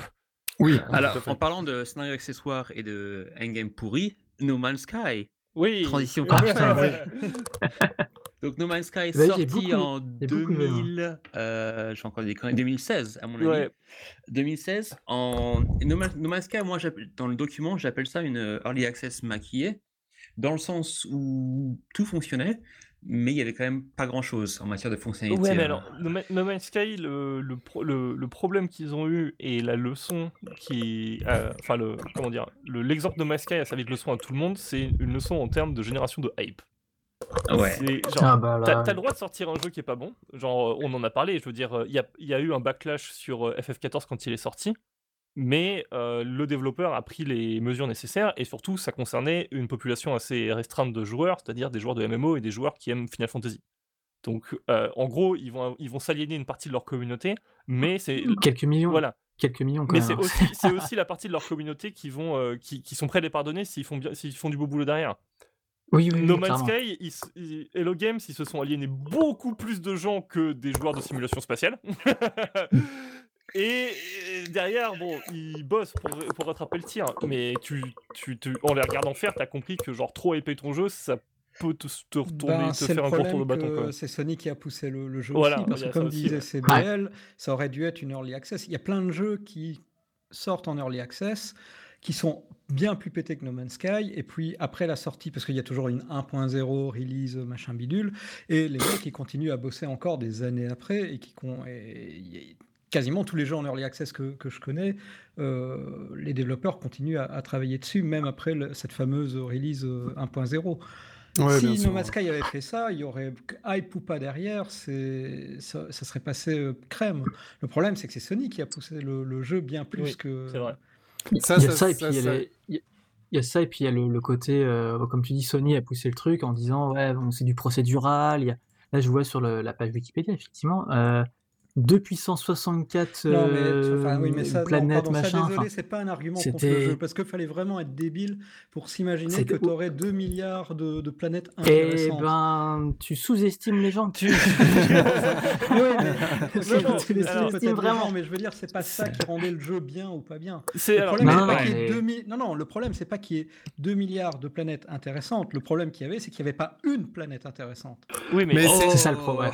c'est- Oh là, oh là là. C'est brûle. c'est- moins une question de sous-estimer les gens que euh, le fait que nous, en tant que joueurs, gros joueurs de jeux vidéo, et surtout, euh, comme vous l'aviez très bien démontré tout à l'heure, euh, des gens avec un certain background technique, euh, Mm. on se rend compte à quel point ce genre de promesse est pas tenable dans l'état de l'art Ah bah, actuel, concrètement. C'est pour, ça, impossible. Voilà. c'est pour ça que je voulais faire la réflexion. Je, quand j'entends Zeb qui dit euh, c'est Sony, machin, enfin, et Frostis qui l'appuie, etc. Et ça a vraiment été prouvé que Sony appuyait ça comme Oui, ça non. parce Non, que- Ah, y ils a- l'ont aussi quand même un si, petit peu, quoi. Ils l'ont mis à Sony, l'E3 quand même. Sony C'était Ouais, un petit Sony jeu à la appuyé le base. truc. hein. C'était un ouais. petit studio, Ouais. c'était un petit jeu. Je pense pas que ce soit eux qui ont décidé de monter sur la scène de, de l'E3 pour présenter leur Ouais. jeu. euh, Non. en- Ouais, mais Parce que Sony, a, Sony présenté ça, Sony a présenté ça pour montrer, on va dire, la, la puissance de la PS4. Et je suis pas sûr qu'en 2016, il n'y avait pas genre la PS4 Pro qui allait pas sortir bientôt, un truc comme ça. Alors, Ouais, mais, mais Et- Murray, il avait quand même quelque chose dans sa Murray, il a- communication. il a sauté sur et- l'occasion. Oui, et bien c'est sûr, il était Ah très bah oui, heureux, mais bah- je veux dire si. mais c'est Sony qui lui a la- tendu le micro. hein. Ouais, voilà. Il aurait dit la même- chose euh, sur son site web, il y aurait personne qui aurait relevé. Non, mais d'accord, mais quand les, quand les interviews en vraiment en, en- je dirais en bureau fermé, euh, c'est parce que entre deux gars et tout, et que le gars lui dit alors va avoir du multijoueur, ouais, ouais, vous pouvez vous retrouver. Je veux dire, là, il aurait pu s'arrêter. Il n'y pas avait faux. pas Sony derrière lui qui était en mode vas-y, dis qu'il y a du multijoueur. Oui, mais je veux dire, Murray, Murray aurait jamais dû se retrouver euh, en interview one-on-one avec les gros sites Ouais, de c'était news pas son, de on jeux est d'accord, c'est Mm. c'est pas son job. On est C'est d'accord c'est- c'est un, c'était pas son job, et deux, c'était pas un jeu qui méritait autant, autant d'attention à ce moment-là. Je veux dire, il est, on est passé de rien à genre le- la hype ultime en, en une présentation, quoi. Et Ouais, puis, ouais, je pense c'est qu'il a Et un et bon et je- chèque de Sony, il s'est vu pousser des, Et je des confirme, hein. ailes, il s'est dit oui, tout est possible, et Ah oui. euh, il s'est laissé Voilà. embarquer dans, Ça- dans le ouais, truc. on est d'accord, on est d'accord. Et je confirme, hein, le jeu est sorti en août 2016 euh, sur PS4 et en novembre 2016 il y avait la PS4 Pro. Donc Sony avait tout D'accord. intérêt à mettre un, un jeu comme ça, un peu spectaculaire, un peu genre de planète en planète avec des dinosaures, des machins, des trucs. Ouais, avec des Pour montrer la avec des puissance. Mais Voilà, pour comme, montrer comme la, le, comme le la disait, puissance de la console ouais. quoi. comme le disait, le vrai problème, c'est que c'était une early access, mais qu'il n'y en avait pas le Ah nom. bah Parce que la PlayStation ne fait pas d'early access. Euh, Non, ouais, c'est un gros tort parce que maintenant tous les, Ouais. tous les jeux indés qui ont, qui ont un scope un, Microsoft petit peu plus grand euh, que, que la moyenne euh, ont besoin d'un d'un early access, ne serait-ce que pour tâter le marché. Et pour... Bah, une early access à 60 balles, ça fait quand même mal au Ouais. cul, quoi. Bah, typiquement, Bah, euh, c'est un peu le problème, ouais. euh, Subnautica, l'extension euh, Below Zero, qui est déjà en early sur PC, n'est pas encore sorti sur PS4. Je le sais parce que Ouais, ma femme me tanne à peu près tous les mois euh, pour savoir quand est-ce que ça sortira. Bon, vu comment ça va ramer, je pense vaut mieux, vaut, vaut mieux peut-être pas. Ah non, ça va, là, ils se sont bien améliorés, euh, Subnautica, Ouais. là-dessus. Ouais, ouais, ils font du, ils font du bon taf sur Below Zero. C'est raison. Et c- Mais bon, voilà, dans tous les jeux qui euh, sont soutenus par leurs développeurs euh, après, des mois après leur sortie, là, en fait, on, on- on se focus sur des jeux qui ont une sortie et puis point, mais des jeux qui sont suivis par leurs développeurs des mois et des mois, il y en a des, des- des Bah, centaines Battle-. Bat- Battlefield 4, justement, je voulais, un- je voulais un petit peu en parler, parce que moi, c'est un jeu qui me tient à cœur. J'y ai beaucoup, beaucoup joué. hein. Euh, quand le jeu était sorti, il était totalement pété, il y avait que 9 cartes. Euh, donc, ils auraient dû l'appeler Early Access, finalement. Quoi. Et ils ont, bah, ils ont bossé, ils ont refait le code réseau totalement. Ils ont changé plein, plein de, de- de, euh, de- dire, d'éléments de gameplay qui fonctionnaient pas. Et ils ont sorti aussi du DLC. hein. Mais du coup, pour moi, la vraie version du jeu hein, et celles qui sont sorties quasiment deux ans après, compris d'édition ou je sais pas comment, qui coûtait bah, 30 balles et où tu avais enfin euh, 18 cartes, euh, où le jeu était patché, où tu avais un code réseau décent. Et c'est cette version qui aurait dû sortir plus tôt. Mais comme EA fait pas d'early access, ni de bêta, euh, ils ont sorti le jeu bah, comme ça et, euh, Et ils se sont pris plein la gueule. quoi. Et puis ça Mais- se vend. Ça se vend, Oui, simplement. là, alors, là, je ça- vois au niveau, au- au niveau des ventes, ils, ils étaient à 7 millions de ventes en mai 2014. Le jeu, il est sorti en Ouais. octobre 2013. Bah, ça a été un jeu cross-génération mois, en fait, qui est sorti en même temps sur PS3, PS4, euh, 360, Mm. euh, Xbox One et PC. Euh, et puis c'était leur premier jeu, euh, gros jeu Frostbite 3, Donc ils ont tout, en fait, ils ont essuyé les plâtres. C'était à la fois leur premier euh, jeu sur leur nouveau moteur, premier jeu sur une console, console nouvelle génération. Donc peut-être trop, trop fait, trop vite. Mais après, tu vois, tu, parles de, par rapport aux trucs qu'on avait notés sur les, trucs qui avaient évolué par rapport au patch et tout. Pour celui-là en particulier, tu parles du rubber banding sur, sur Battlefield 4. Si vous avez joué à Battlefield depuis le début, ce qui est, ce qui est mon cas, le rubber banding, c'est un truc qui existe depuis le début de Battlefield. Et Battlefield 3 en particulier, avec des tentatives d'évolution du netcode qui ont permis que le jeu soit un peu plus agréable. Mais moi, je me rappelle de, de, de, de séquences d'entraînement avec des potes où on essayait de comprendre comment, le, comment les hit registration étaient faites et tout, pour vraiment euh, prendre un ascendant sur les gars que tu as en face, tu vois. Et quand tu dis que les mecs patchent dans Battlefield 4 des trucs que ça fait trois versions de Battlefield qu'ils ont déjà en problématique, c'est ça met quand même un certain temps, tu vois, à ce que la machine se mette en route à dire ah ok bon bah on va améliorer votre expérience. Ça fait quand même quatre épisodes que vous achetez.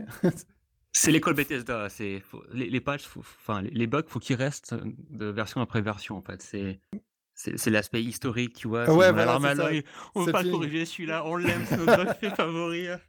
Ouais, C'est pas pour rien que le Battlefield 2 il est resté joué par la, par la communauté bien longtemps après la sortie du 3 et du 4. hein. Ouais, ouais. Bah ouais, alors ça clairement toujours. c'est un, euh, un il des jeux. je suis euh, assez ouais. étonné, mais il y a encore euh, plein de gens dessus. hein. Bah, c'est parce qu'il aussi, y quoi. a, il y a- c'est parce que justement il y a des bah, donc euh, petit historique euh, Zep est aussi l'auteur euh, d'un il a aussi sauvé son propre jeu favori à savoir Supreme Commander. Si tu veux en parler euh, rapidement à, à ce sujet et expliquer ton travail. Ouais, ouais, bah donc euh, en fait ça avait démarré euh, au moment de, des ennuis financiers de THQ, où en fait euh, on voyait que le, jeu n'allait plus être patché ni soutenu. C'était pas une volonté du, développeur, hein, c'était simplement l'éditeur qui, qui avait plus les moyens.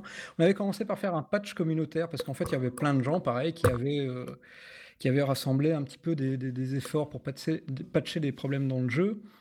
Euh, et on s'est dit, bah tiens, c'est con, il y a 40 modes pour fixer des, des problèmes séparés. On va faire un, un mode unique qui va rassembler simplement tous ces modes-là. Donc on demande l'autorisation à tous les auteurs de tous les modes pour reprendre leur code, pour euh, réassembler dans, dans, dans ce mode unique. Euh, et euh, je notifie bien dans le, dans le README que le, si les développeurs veulent reprendre le code, ils sont bien sûr libres, libres de le faire. C'était la, la condition pour, que, j'avais aussi euh, demandé à tous les, modeurs qui ont participé. Euh, suite à ça, euh, THQ cool. Donc, le service en ligne de Gas Power Game coule pas longtemps après. Et pendant ce temps-là, j'avais simplement développé un lobby multijoueur pour... alors c'est compliqué, mais c'était un mode spécial en fait pour, pour, pour Forge Alliance qui est en fait une, un metagame.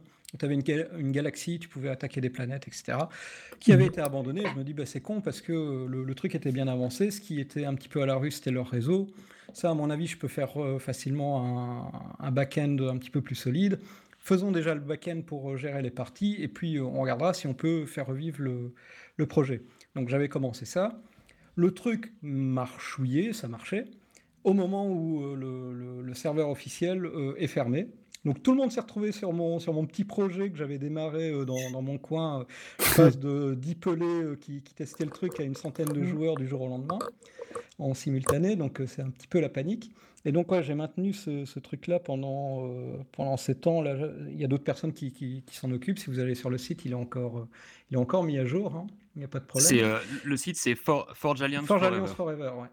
Et euh, pour la petite histoire, Ça, Ça, ça- porte bien son nom. Non, hein. mais clairement. et pour la petite histoire, donc quand le THQ a été racheté par euh, Nordic Games, donc moi je leur ai, je leur ai simplement envoyé un mail pour savoir si euh, ils pouvaient m'envoyer le, enfin si je pouvais d'une façon ou d'une chèque. autre accéder au code source du jeu pour simplifier pas mal de problèmes. Genre Ah. il n'y avait pas de support d'IPv4 dans, dans- à l'époque, donc euh, l'IPv4 ça va disparaître. Je dis bon, il y a plein de petits problèmes comme ça, il va falloir le résoudre et on pourra pas le résoudre juste euh, en, en modant le jeu. Et donc, le mec euh, très ouvert en face, il dit oui, mais ça va être compliqué parce qu'il y a des licences tierces pour, le, pour les librairies, toujours la même histoire. Et puis surtout, en fait, eux, ils avaient racheté l'édition du jeu, mais les droits de la licence appartenaient toujours à Square Enix. Et donc, ils ne pouvaient pas le. Ouais, parce que Square Enix avait édité Supreme Commander 2 et ils avaient acheté la licence au même moment.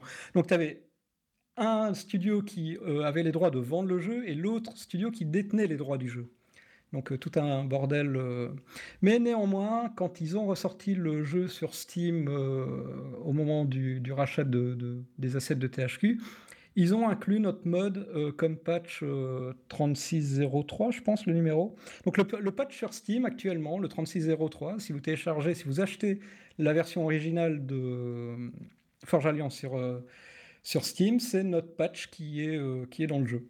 Voilà. C'est La parfait. classe. C'est génial, c'est la classe. Et c'est pour ça que je disais, oui, c'est très compliqué Excellent en jeu, d'ailleurs, pour, en les, plus. pour les développeurs de- d'accepter des, des modes euh, de manière officielle parce que, enfin oui, j'ai dû, j'ai- enfin j'ai- j'ai j'ai discuté avec les, les développeurs du jeu parce que c'est, ça demande des autorisations que j'ai j'ai- j'ai demandé à tout le monde de signer, etc. pour, pour qu'ils puissent accéder au code, tout simplement. Bien sûr. Alors, ouais. Alors, en bonne intelligence, c'est sympa quand même. Et- Là, j'avoue que. Et donc justement pour euh, rebondir sur euh, Battlefield 2 hein, euh, et Battlefield 2142, c'est l'inverse qui s'est passé. hein. Quand les serveurs de Battlefield ont fini par fermer, il y a un groupe de joueurs qui a créé ce qui s'appelle Battlefield Revived, qui était le même principe que ce qu'a fait Zep pour Supreme Commander, c'est-à-dire un, un système de serveur non officiel, accompagné de patchs communautaires. Et donc ça a permis de faire vivre euh, Battlefield 2 et 2142 pendant trois ans jusqu'au moment où hier on a eu marre et leur envoyé un 6 and desist et fait bon écoutez les gars c'est gentil mais euh, il faut, faut plier boutique maintenant on n'a plus envie de vous quoi. Ce qui est, sympa ce qui est- toujours les 6 and desist. hein. Moi, c'est- Quand- j'ai fait le, le que- mode qu'on- FF9, euh, j'ai vite envoyé un email à Square Enix, connaissant les zigotos, parce que je, le- je les avais aussi euh, emailés pour voir Forge Alliance, en leur disant bon ben voilà, je fais un mode. Voilà tout ce que je fais, regardez l'adresse, regardez bien, histoire de que s'ils voulaient fermer le, le- projet, ils me le disent tout de suite, avant que je passe des heures dessus. Et euh, j'ai eu la réponse, oui, on peut rien dire officiellement, euh, mais au moins ils étaient au courant. Mais c'est un truc que je conseille à tous les, mecs qui entreprennent un, truc un petit peu d'envergure, qui peut être touchy au niveau légalité, c'est simplement mettez les ayants droit au courant le plus vite possible. S'ils ont envie de réagir, ils vont le faire. Si- S'ils réagissent pas, a priori, à moins que vous commenciez à vous faire de l'argent dessus, c'est c'est rare qu'ils changent d'avis. C'est bien, ça c'est une bonne idée. euh, Parce que je sais qu'il y, a- il y a pas mal de modeurs qui font des trucs basés sur des Ouais, en licences c'est euh, vraiment le voilà. plan, quoi. Ça va se savoir de toute façon. Soit le, le- votre mode n'a aucun Si intérêt, personne le, le connaîtra, il n'y aura pas de problème. Soit euh, quelqu'un, soit il aura du succès et les ayants droit vont forcément être au courant à un moment ou à un autre. Donc ça sert à rien de le cacher. Tout à fait. ouais. Et Du coup, euh, bah, J'allais dire, du coup, j'allais rebondir sur. Et donc, euh, on a eu des jeux aussi qui ont été finis par d'autres studios. Ah voilà, ça Oui. donc c'est la troisième catégorie de jeu, c'est le, le dé- dont le développement s'est tellement mal passé que soit le jeu est sorti euh, et l'éditeur a fait non les gars vous êtes virés, on va, on va prendre d'autres gens, soit le jeu n'est même pas sorti et tout le code et les assets sont passés à une autre boîte. Donc les deux, enfin les trois, pour les exemples les, les plus célèbres, c'est évidemment Duke Nukem Forever, commencé à l'origine par 3D Realms, euh, développé pendant plus de 10 ans, et puis fini finalement par euh, Gearbox. Est-ce qu'ils ont, Ouais. qu'ils ont fini Avec le des jeu ou guillemets. est-ce qu'ils ont refait un jeu avec la licence? Et ça, on ne saura jamais. en On fait. s- On ne saura jamais, mais de ce qu'on comprend, ils ont au moins récupéré les idées, Vegas et tout ça, le scénario, quelques Après, assets. fini, fini, ça, ça veut pas dire bon. Ouais, hein. hein. C'est trois, trois ont sont fini. particulièrement mauvais. hein. Alors justement, donc, Ah ouais, là je oui. cite le deuxième rapidement, on peut, on peut- on peut en parler. Le deuxième étant euh, euh, Hellgate London, qui était un espèce, qui devait être le premier looter shooter en fait à la Oui, c'est vrai. Et- Et donc, euh, c'était vendu comme un Diablo en vue à la, à la première personne, et puis qui est devenu un espèce de MMO en troisième personne, totalement foireux. Euh, Et je- par les euh, J'ai joué veux- aux deux versions, moi. Ok. Je veux quand même, je- moi, je veux quand même mettre euh, le- le- la petite note dessus, c'est que c'est quand même Breivik derrière, et euh, je voudrais quand même dire que je pense qu'il est trop en avance sur son temps sur Hellgate London. Et Bill Et Roper que- aussi. hein. Et Ouais. que, et que je- c'est c'est ce que Borderlands a fait, c'est ce que d'autres jeux ont fait en looter-shooter. Et que j'ai quand même un petit amour un peu particulier pour Hellgate C'est lui le London. patient zéro. Euh, Oui, voilà. c'est à cause de lui, tous ces trucs avec des chiffres qui s'affichent au-dessus de la Mais, tête des, des mais mecs. tu dis ça en déconnant, mais c'est vrai concrètement. hein. Ah oui, oui, mais clairement, c'est pour ça. Et Breivik, Eh ben, pour moi, c'est un mec que j'adore. Voilà. Du coup, du coup, rentrons en, dé- en débat avec Hellgate London. Alors, pour resituer un peu comment ça s'est passé, euh, à la base, Hellgate London a été développé par euh, Flagship Studios, un studio fondé en 2003 par les anciens de Blizzard, Mhm. euh, à savoir Bill Roper et Max Schaefer. Euh, donc le développement, j'en ai beaucoup parlé sur Factor, j'ai fait beaucoup de news parce qu'on on sentait progressivement le bateau couler, mais comme Ouais. sur le Titanic, les gens continuaient à jouer de la musique. au ralenti. C'était génial en fait. Euh, et donc au départ, ça devait être exactement ce que ça disait, c'est-à-dire que Londres est envahi par les forces du mal et euh, on prend ses flingues et on va buter tout le monde, on a des loots, etc. Mais progressivement, ils se sont dit ah non finalement on va aussi ajouter euh, du corps à corps. Ah puis on pourra être en vue troisième personne. Euh, et puis ce sera, il y aura du, du solo, mais ce sera plus un MMO. Et puis il y aura des vaisseaux spatiaux et on pourra visiter des planètes. Non, ça c'est. Et donc, bah, ça, ça a continué, ça a continué. C'était Namco qui éditait euh, le jeu. Et euh, au bout d'un moment, Namco s'est rendu compte que les gens, ils allaient absolument nulle part. Ils ont fait, écoutez, vous sortez le jeu, c'est fini, euh, et puis on, on voit ce qui se passe. Donc on a vu ce qui s'est passé, c'était pourri, c'était est un désastre complet, à tel point que Flagship, Flagship a fermé ses portes. Et le jeu a été confié à Ambisoft, qui j'ai envie de dire sont coréens, oui tout à fait. Oui. Et donc ils ont ressorti le jeu sous forme de Hellgate London Resurrection, qui est devenu forcément un, un free-to-play. Donc allez-y, qui a joué à ces, ces- à ces deux versions? Qui veut en parler? Faites-vous plaisir. Vas-y, Fougère, moi je connais, je connais juste deux noms. hein, donc, euh, Euh, alors bah, déjà moi je me souviens de euh, le trailer qu'ils avaient fait à la base Euh, et je sais pas si tout le monde l'avait vu mais euh, moi c'était euh, ça qui m'avait euh, qui avait foutu le jeu sur mon radar euh, et qui était très très stylé et surtout c'était ça euh, genre ça avait été annoncé comme fait par des anciens de Blizzard euh, des gens qui ont qui ont fait Diablo euh, enfin des gens qui savent ce qu'ils font quoi. donc euh, déjà ça, ça motive un petit peu Et puis c'était dingue visuellement, Oui, de rien, pour et vis- visuellement, ça avait une super tronche, c'est vrai. Et même au-delà de ça, les systèmes de jeu étaient relativement intéressants, mais c'était. C'était, c'était le résultat final. Tu sentais qu'il y avait des trucs qui étaient très intéressants, mais globalement, c'était pas un super jeu quand même. hein. Genre, tu, tu- a- je me souviens de pas mal de bugs euh, et de pas réussir à beaucoup plus progresser que ça à cause de, de la difficulté ou des systèmes de jeu que je comprenais pas du tout. Euh, donc du coup, euh, j'avais abandonné assez rapidement.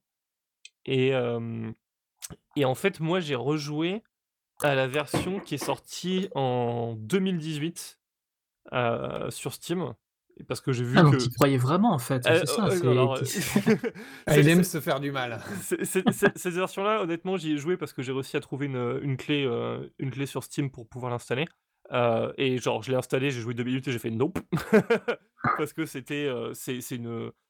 C'était une, c'était une version en vue du dessus euh, qui était euh, qui réutilisait qui réutilisait des assets du premier jeu mais en version vue du dessus alors que le premier jeu c'était pas en vue du dessus. Donc tu tu fais Wow, c'est compliqué c'est moche ça marche pas.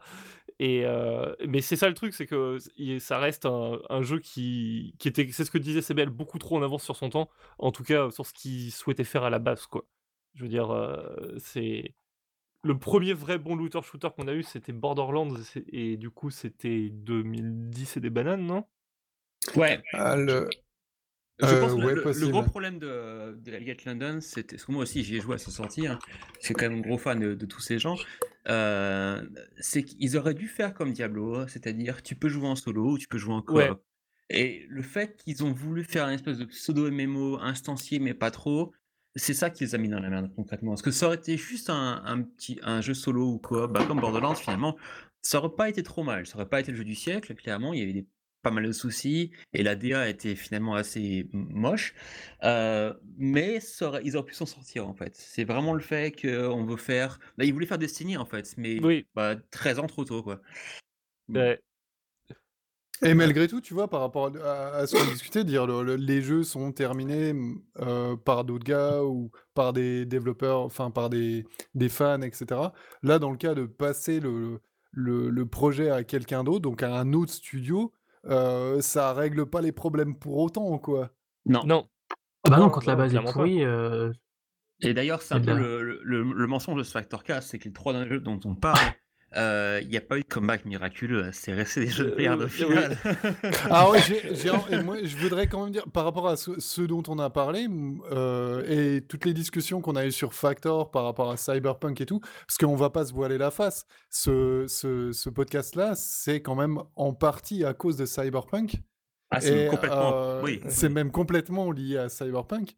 Euh, no Man's Sky, euh, qui est adressé à une certaine population de joueurs, parce que l'évolution qu'a eu No Man's Sky sur son, sur son temps de vie euh, est plus partie sur un bac à sable, en fait. C'est-à-dire qu'aujourd'hui, Ouais. tu te retrouves plus sur un truc où tu peux construire des bidules, tu peux faire pousser des plantes, Ça a beaucoup agrandir ta changé, base, ouais. machin et tout. Ça, c'est c'est plus du tout l'objectif que tu avais avant, qui était du genre explore une galaxie et découvre une histoire fantastique, tu vois. Euh, je crois qu'ils se sont résolus en mode notre histoire elle est foireuse, machin. On va faire des super fonctionnalités de jeu pour que les gars écrivent de la musique ou construisent des, Moi, j'ai des joué, trucs dans leur j'ai base. joué une cinquantaine d'heures à No Man's Sky. euh, je me souviens pas du tout de l'histoire et j'ai pas du tout terminé le jeu. Hein. Le but du Ouais, jeu, c'est d'aller au voilà. centre de la galaxie, mais je crois que tout le monde s'en fout. hein. Tu me sens C'est comme le ouais. principal euh, d'un jeu Bethesda. Tu fait, joues avec tes potes et puis voilà, euh, tu fais mumuse et puis après t'arrêtes. hein. Donc il y a, donc, donc il y a, enfin moi No Man's Sky en tout cas c'est une rédemption. FF14 aussi, tiens, genre Ouais, euh, Ouais, carrément. F14, hein, FF14 est un bon exemple. Euh, après, euh, c'est vrai que Skyrim a quand même été assez suivi. De là à dire qu'il a une rédemption et que ça devient un jeu fantastique, euh, exempt de bugs, avec un super scénario. Voilà. Pas vraiment. Non, pas Euh, vraiment. Il y, y a eu d'autres trucs, euh, il y a eu d'autres trucs euh, cités dont on n'a pas parlé, mais genre Black Mesa aussi a vraiment, euh, Que a vraiment euh, évolué dans que- son développement. Que j'ai acheté il y a pas longtemps. Il va falloir que le. Bah, Black Mesa, c'est qu'ils ont fait, ils ont, c'était, enfin, c'est la meilleure histoire pour moi, c'est que ça a commencé comme un mode, les gens qui disaient, bon bah, on- va refaire Half-Life, voilà, avec le moteur des sources, euh, le crowbar collectif, et c'était vraiment deux mecs dans un garage. Euh, Ouais. Et puis ça a grossi, ça a grossi, ça a grossi. Euh, ils ont appelé ça Black Mesa, et puis ils sont allés voir Valve directement, ils ont fait, si on le sort sur Steam, euh, vous sentez comment? Puis Valve a fait, bon écoutez, allez, banco, hein. Donc ils ont sorti le jeu en early access euh, il y a quand même pas mal d'années finalement. Ouais, il y, a, il y a un bon moment. ouais. Euh, et de, de base, le jeu était vraiment bon. Il manquait encore euh, Xen à l'époque, donc la dernière partie du jeu sur la planète alien. C'était, moi, je me suis régalé en le faisant la, la première fois. Ouais, moi aussi. Euh, c'est en gros fan d'Half-Life, c'était un- une nouvelle vision, mais c'était très très bien. Et puis ils ont continué à bosser dessus, hein, euh, et ils ont enfin sorti la 1.0 il y a quoi, il y a quelques mois, même pas. Euh, Où non seulement ils ont Mhm. ajouté Xen, mais ils ont retravaillé tous les graphismes de leur mode, enfin qui est plus un mode, qui est maintenant un jeu à part. Ouais, ouais, Mhm. clairement. Euh, et euh, c'est un, bah, c'est un des meilleurs FPS que je connaisse maintenant. Ah bah moi, moi, cl- moi clairement, hein, genre euh, j'en ai déjà parlé un petit peu dans, dans Quick Load, mais euh, je, je, je pourrais en fait genre j'ai jamais fait Half-Life 1, le, le premier du nom qui est sorti sur, sur Source, et maintenant que j'ai fait Black Mesa, j'ai même plus envie de le faire parce que je, je, me- je me rends euh, juste en, en regardant le speedrun de la GDQ qui- de, de janvier là sur Half-Life. Juste en, en regardant le, le speedrun, je me rends compte du- de la différence, mais du genre, il y, a un- il y a un ravin en- Ouais, ça entre, pique, entre les, ouais. entre les deux jeux, quoi.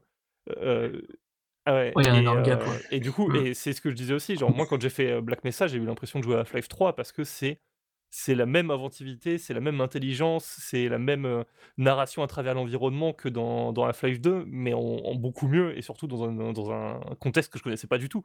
Donc c'était juste excellent comme expérience, quoi. En plus, ils ont pas, ils ont, ils ont vraiment pas changé grand chose, donc ils sont restés très fidèles à la vision de base. Oui, Le seul truc qu'ils ont Enfin, changé, hein. sauf pour parce sauf pour- sauf- oui, mais parce que ça- il fallait, hein. Xen, il fallait. le- Oui, mais c'est ça le truc, c'est que tu Ouais. vois, genre, ils sont restés, euh, vis- ils sont restés fidèles à la vision de base, mais ils ont tourné tout- tous les portes, tous les potards à 11. Je veux dire, l'exemple euh, qui est le plus flagrant pour moi, c'est euh, une fois que tu as passé le combat avec l'hélicoptère et que tu rentres dans l'entrepôt où il y a les mines qui est piégé, Ouais. tu regardes la version sur Half-Life 1, genre, pour le, truc qui est génial sur Half-Life 1, c'est cette idée de level design et ce- cette mise en situation dans le jeu, que, moi je trouve que, je trouve que c'est brillant. Mais quand tu regardes le, comment est-ce que c'est réalisé sur Black Mesa, il y a euh, un niveau de complexité et, de, toi, de, de genre de, de skill en tant que joueur pour réussir à manipuler ton personnage et à faire la phase de plateforme correctement pour t'en sortir, qui est genre également brillant concrètement. Ouais, bien sûr. ouais. Ils ont, ils ont juste pris genre l'idée de base et ils l'ont rendu méga bien. et c'est ça tout le jeu. Donc voilà. quoi. 13 ans de dev quand même, ouais. Bah 13 ouais, mais de bon, dev. quand tu vois le résultat, ça les vaut quoi. Ah non, ça les vaut. Moi, je, moi, je me suis régalé. hein. Ah c'est un jeu que je referais volontiers. ouais. Mm, mm. Et Le ça, Vas-y. pour rebondir sur le- pour rebondir là-dessus, juste je vois euh, avec Black Mesa, il y, a, il y a eu pas mal d'autres studios qui ont eu le truc. Et moi, par expérience, par rapport à, à AI, etc. euh, si un jour vous, vous vous lancez dans un truc sur le Source Engine ou des trucs comme ça, ou des trucs qui ont une relation assez proche de Valve ou quoi, n'hésitez pas à contacter Valve si vous avez un truc vraiment ambitieux Ah bah de toute façon, il est... et que vous voulez faire un truc de intéressant avec leur moteur, faut absolument pas hésiter à aller les Ouais, voir pour pas, Mais justement- pas- c'est pas le seul, euh, Parce que à ça fait ça. Il y a peut, aussi euh, les donner des Stories trucs, et euh, compagnie comme, qui, euh, qui sortent. euh, Oui. comme euh, Black Mesa, etc. Euh, y- et il y a eu d'autres projets, Turtle Rock, etc. Mhm. sont, sont arrivés dans la situation.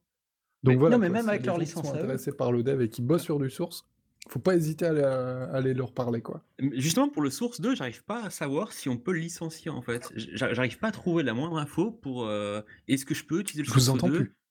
Bah, contacte Valve. Euh, ouais, je devrais. Mais ouais, non, j'arrive pas à trouver euh, le Source 1, c'était clair. Euh, et le Source 2, je sais, j'arrive pas à savoir si je peux bah, développer quoi que ce soit, publier. euh, euh, Tu veux dire faire des, faire, faire des projets standalone ou euh, faire du mode ou...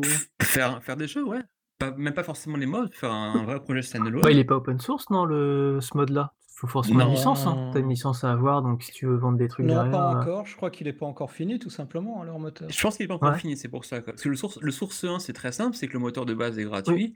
Et que si tu, euh, si tu vends ton jeu, bah, ils, ont, ils touchent des royautés Oui, euh, comme c'est- euh, Si tu Unreal lis Engine, finalement. le post-mortem de Half-Life Alix, euh, ils ont, ils ont un... Enfin, il était, il était tout juste utilisable pour ce projet-là, mais ils ont déjà dû implémenter plein de trucs pour, euh, pour rendre Half-Life Alix possible, et je pense pas que le moteur en lui-même soit suffisamment euh, solide pour que des tiers puissent l'utiliser tel quel. D'accord.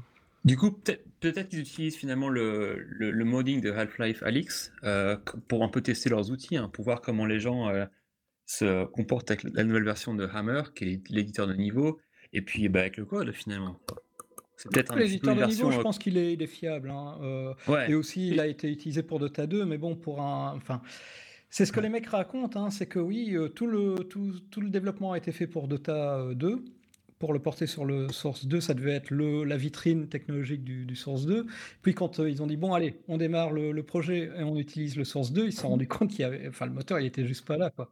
Bah oui, Ouais. parce qu'après, euh, Dota comme vitrine technologique, enfin, voilà. Euh, Ah bah oui, mais. ça- c'est ouais, il manquait plein ça- de trucs, et il manquait plein de Ouais. trucs qu'ils ont dû rajouter, et je pense qu'il manque toujours encore plein de trucs euh, qui, qui doivent encore euh, achever. C'est bien quand, tu bosses à Valve, je pense, parce que tu as les développeurs dans le bureau d'à côté, mais je pense que le licencier, ça doit être compliqué. Ouais, parce que Do- Dota 2, ça ressemble quand même à un jeu DirectX 8. Donc forcément, au niveau euh, vitrine technologique, c'est un peu triste. hein. Ouais.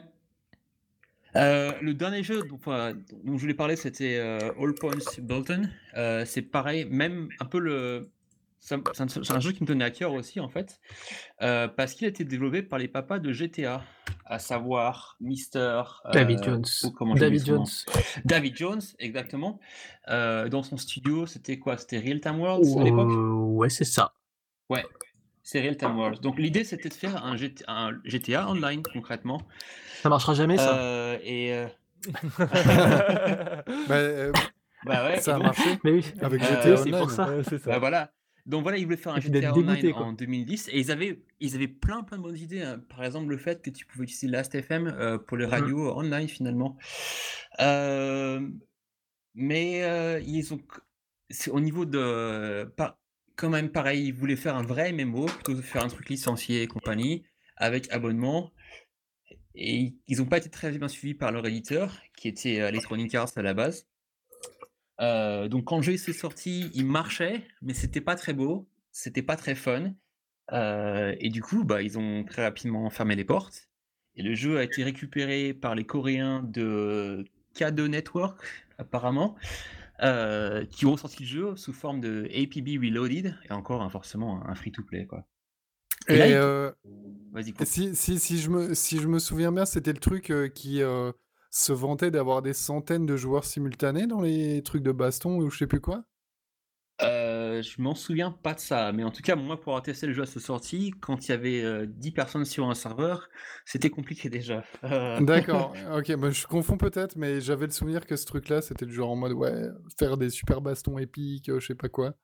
Non, ça, c'est euh, un peu tous les. MMO qui sortaient, Ouais. euh, ils avaient la même promesse. hein. Oui, l'idée, c'est vrai. Ou comme l'idée, euh, c'était vraiment de faire euh, un. genre Planet ouais. Side Ouais, Planet des- Side, oui. L'idée, Ouais, c'était combat vraiment de faire à un- 3 FPS, Ouais. on, on a vu ce que ça donnait, ouais. Euh, L'idée, c'était vraiment de, faire un, GTA Online dans lequel, à la place d'avoir des factions contrôlées par euh, l'IA avec différents gangs, euh, c'est contrôlé par les joueurs. Tu choisis si tu voulais être les flics euh, ou les voleurs. Et puis, bah, tu, tapais dessus. hein. Et le problème, c'est que déjà, il n'y avait pas de. Ils n'avaient pas pensé la- l'aspect construction développement. Donc, ça, finalement, le jeu se transformait un petit peu en un, bah, un first-person shooter sans grand intérêt, quoi. Donc Ouais. c'est, Mhm. ils ont, l'idée GTA Online super, etc. Mais euh, il n'y avait pas grand chose derrière. Mais trop en avance sur leur temps aussi, malheureusement. Et donc, du coup, là, avec le, le- le développeur qui a repris, ils en sont où aujourd'hui Euh, C'est euh, c'est- devenu un MMO sur le marché asiatique. Donc, Ouais. donc aujourd'hui, ils tournent encore. Il tourne encore, il a été racheté une deuxième qu'il fois. marche bien d'ailleurs. hein. Ouais. C'est Gamer Fist? Gamer Alors, il a été racheté une première fois par euh, Canon racheté, et une deuxième fois par Little Orbit. Alors, euh, je- Euh, Mhm. et pendant ce temps, le studio Real Time Worlds euh, a changé de main. Et maintenant, ils ont aussi développé Crackdown, en fait, le même studio. hein. C'est pour ça que je les suivais beaucoup. moi. D'accord, d'accord. Oui, Ouais. Real Time, World, Real Time World, ils ont quand même fait ouais, Crackdown qui s'est tollé. Non, le- fait, euh, premier qui- Crackdown. Oh, il était pas bon. Comment ça, il était pas bon Oula Oh là là, C'était pas attention, hein C'était c'est- Honnêtement, tu c'était mauvais. c'était marrant, mais c'était pas C'était bien. mauvais. C'était toi, pas, un t'aimes grand... Voilà. c'était pas un grand jeu, c'était super marrant. hein. Le fait, euh, la, la, phy- la physique Oui, oui, était, oui. était quand même démente, et puis tu pouvais euh, gr- grimper absolument partout. Ouais, c'était un, bah, c'était un GTA Tu like. t'amuses pendant 10 Ouais. minutes, mais après, c'est- s'il n'y a pas de jeu C'est derrière. ça. Après, c'était. Non, mais ça, c'est des gens c'est qui aiment bien les jeux Nintendo. Arrêtez de leur parler. C'était un, c'était un, un- enfin, c'était un jeu plateforme maquillé en GTA like. Et ça, ça, je trouvais fantastique hein, au final, quoi. Parce que très rapidement, quand tu chopais les super pouvoirs, tu conduisais plus les voitures, ça avait plus aucun intérêt. Tu Oui, fonçais, tu effectivement, ils ont développé D'ailleurs- tout, tout un pan de jeu qui ne sert absolument à rien, je suis d'accord. Exactement. D'ailleurs, le Crackdown 3, il avait pas été repris par un autre studio Alors, si, euh, entre temps ou euh, c'était Sumo Oui, Digital qui l'avait sorti développé à la fin, mais. podcast. c'est vrai, il est pas sorti? Ah oui, c'est vrai. Attends, Mais il est sorti. il est sorti. il est sorti et Ah, mais dans la l'ai- Ouais, il est différence sorti en hein, il est même sur 2019. le Ouais. Game Pass. Alors, Ah. euh, Si tu veux le télécharger, voilà. vas-y, hein, fais-toi plaisir, c'est affreux. Ah bah non, justement. Et ils ont fait le super, super truc de cloud euh, avec Non, euh, la physique non. calculée sur Non, euh, non. Azure, des En fait, blablabla. tu vois, Ah, euh, si. tu vois Crackdown 1 Ok. ouais, Bah, c'est pareil. Ah, bah voilà. Alors si justement c'est ça le gag, c'est que David Jones, euh, quand Real Time World a fermé, a créé une nouvelle boîte qui s'appelait Ah, Cloud CloudGene Gene. et qui devait ça. faire la partie cloud euh, de, bah, de Crackdown 3. Et quand Microsoft a compris que c'était du vent complet, ils ont viré tout le monde, ils ont embauché euh, Sumo Digital pour finir le jeu le plus vite possible. Quoi. Ils ont fait allez, Oh, on- faut que ça Dieu. sorte. Ouais, il n'y a pas de Et- destruction, euh, tout ça, il n'y a rien. C'est vraiment Il n'y a, il y a Crackdown plus 1. rien. Ouais. Et, Euh, Donc c'est et Cloud Gene a été racheté, a été racheté par Epi- Epic Games en 2019. Donc il devait quand même avoir une petite techno sympa hein, pour être acheté euh, par Epic Games. Bah, je crois qu'en fait Epic Games a pris leur techno et à la place En de la 2000. faire en mode cloud, ils l'ont mis dans le moteur en local parce que le moteur de destruction de d'Unreal 4 qui s'appelle Le euh, Chaos. Chaos est super sympa. Donc à mon avis, ils Mhm. ont pris la techno, mais à la place de la balancer sur le cloud, ils la font en local. Ce qui marche beaucoup mieux quand ce qui marche très bien aussi. ouais.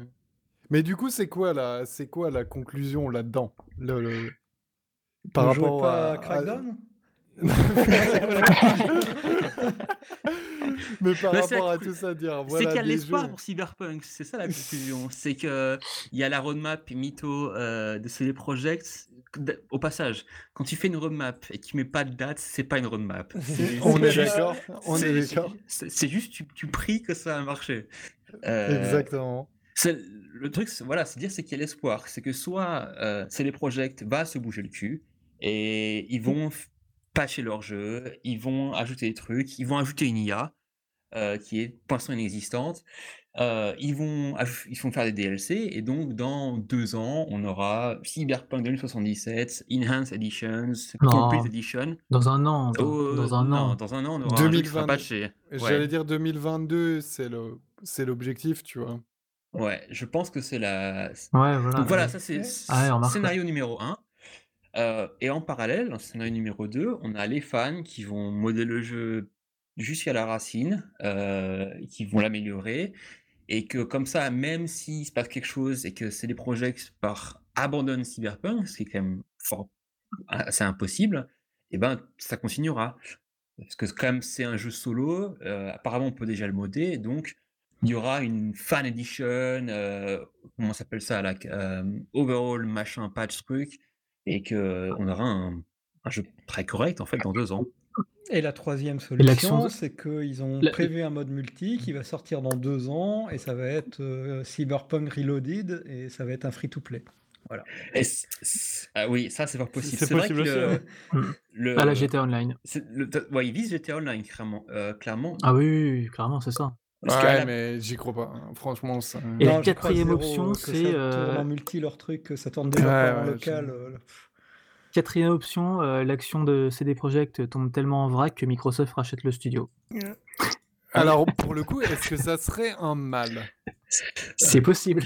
Mais alors Microsoft, il y a, au niveau de, quand tu regardes leur historique de rachat de studio, c'est bien et pas bien. Ils ont quand même racheté pas mal de choses qu'ils ont fermées. Ils ont quand même racheté, ils ont, fa- ils ont fermé euh, Faza, ils ont fermé Aces, euh, Mhm. ils ont fermé euh, Ensemble. Euh, à l'ancien. Microsoft, c'est plus le, le c'est Microsoft. le nouveau. Xbox Game Studios, ouais, ouais, bien sûr, Ah. bien sûr.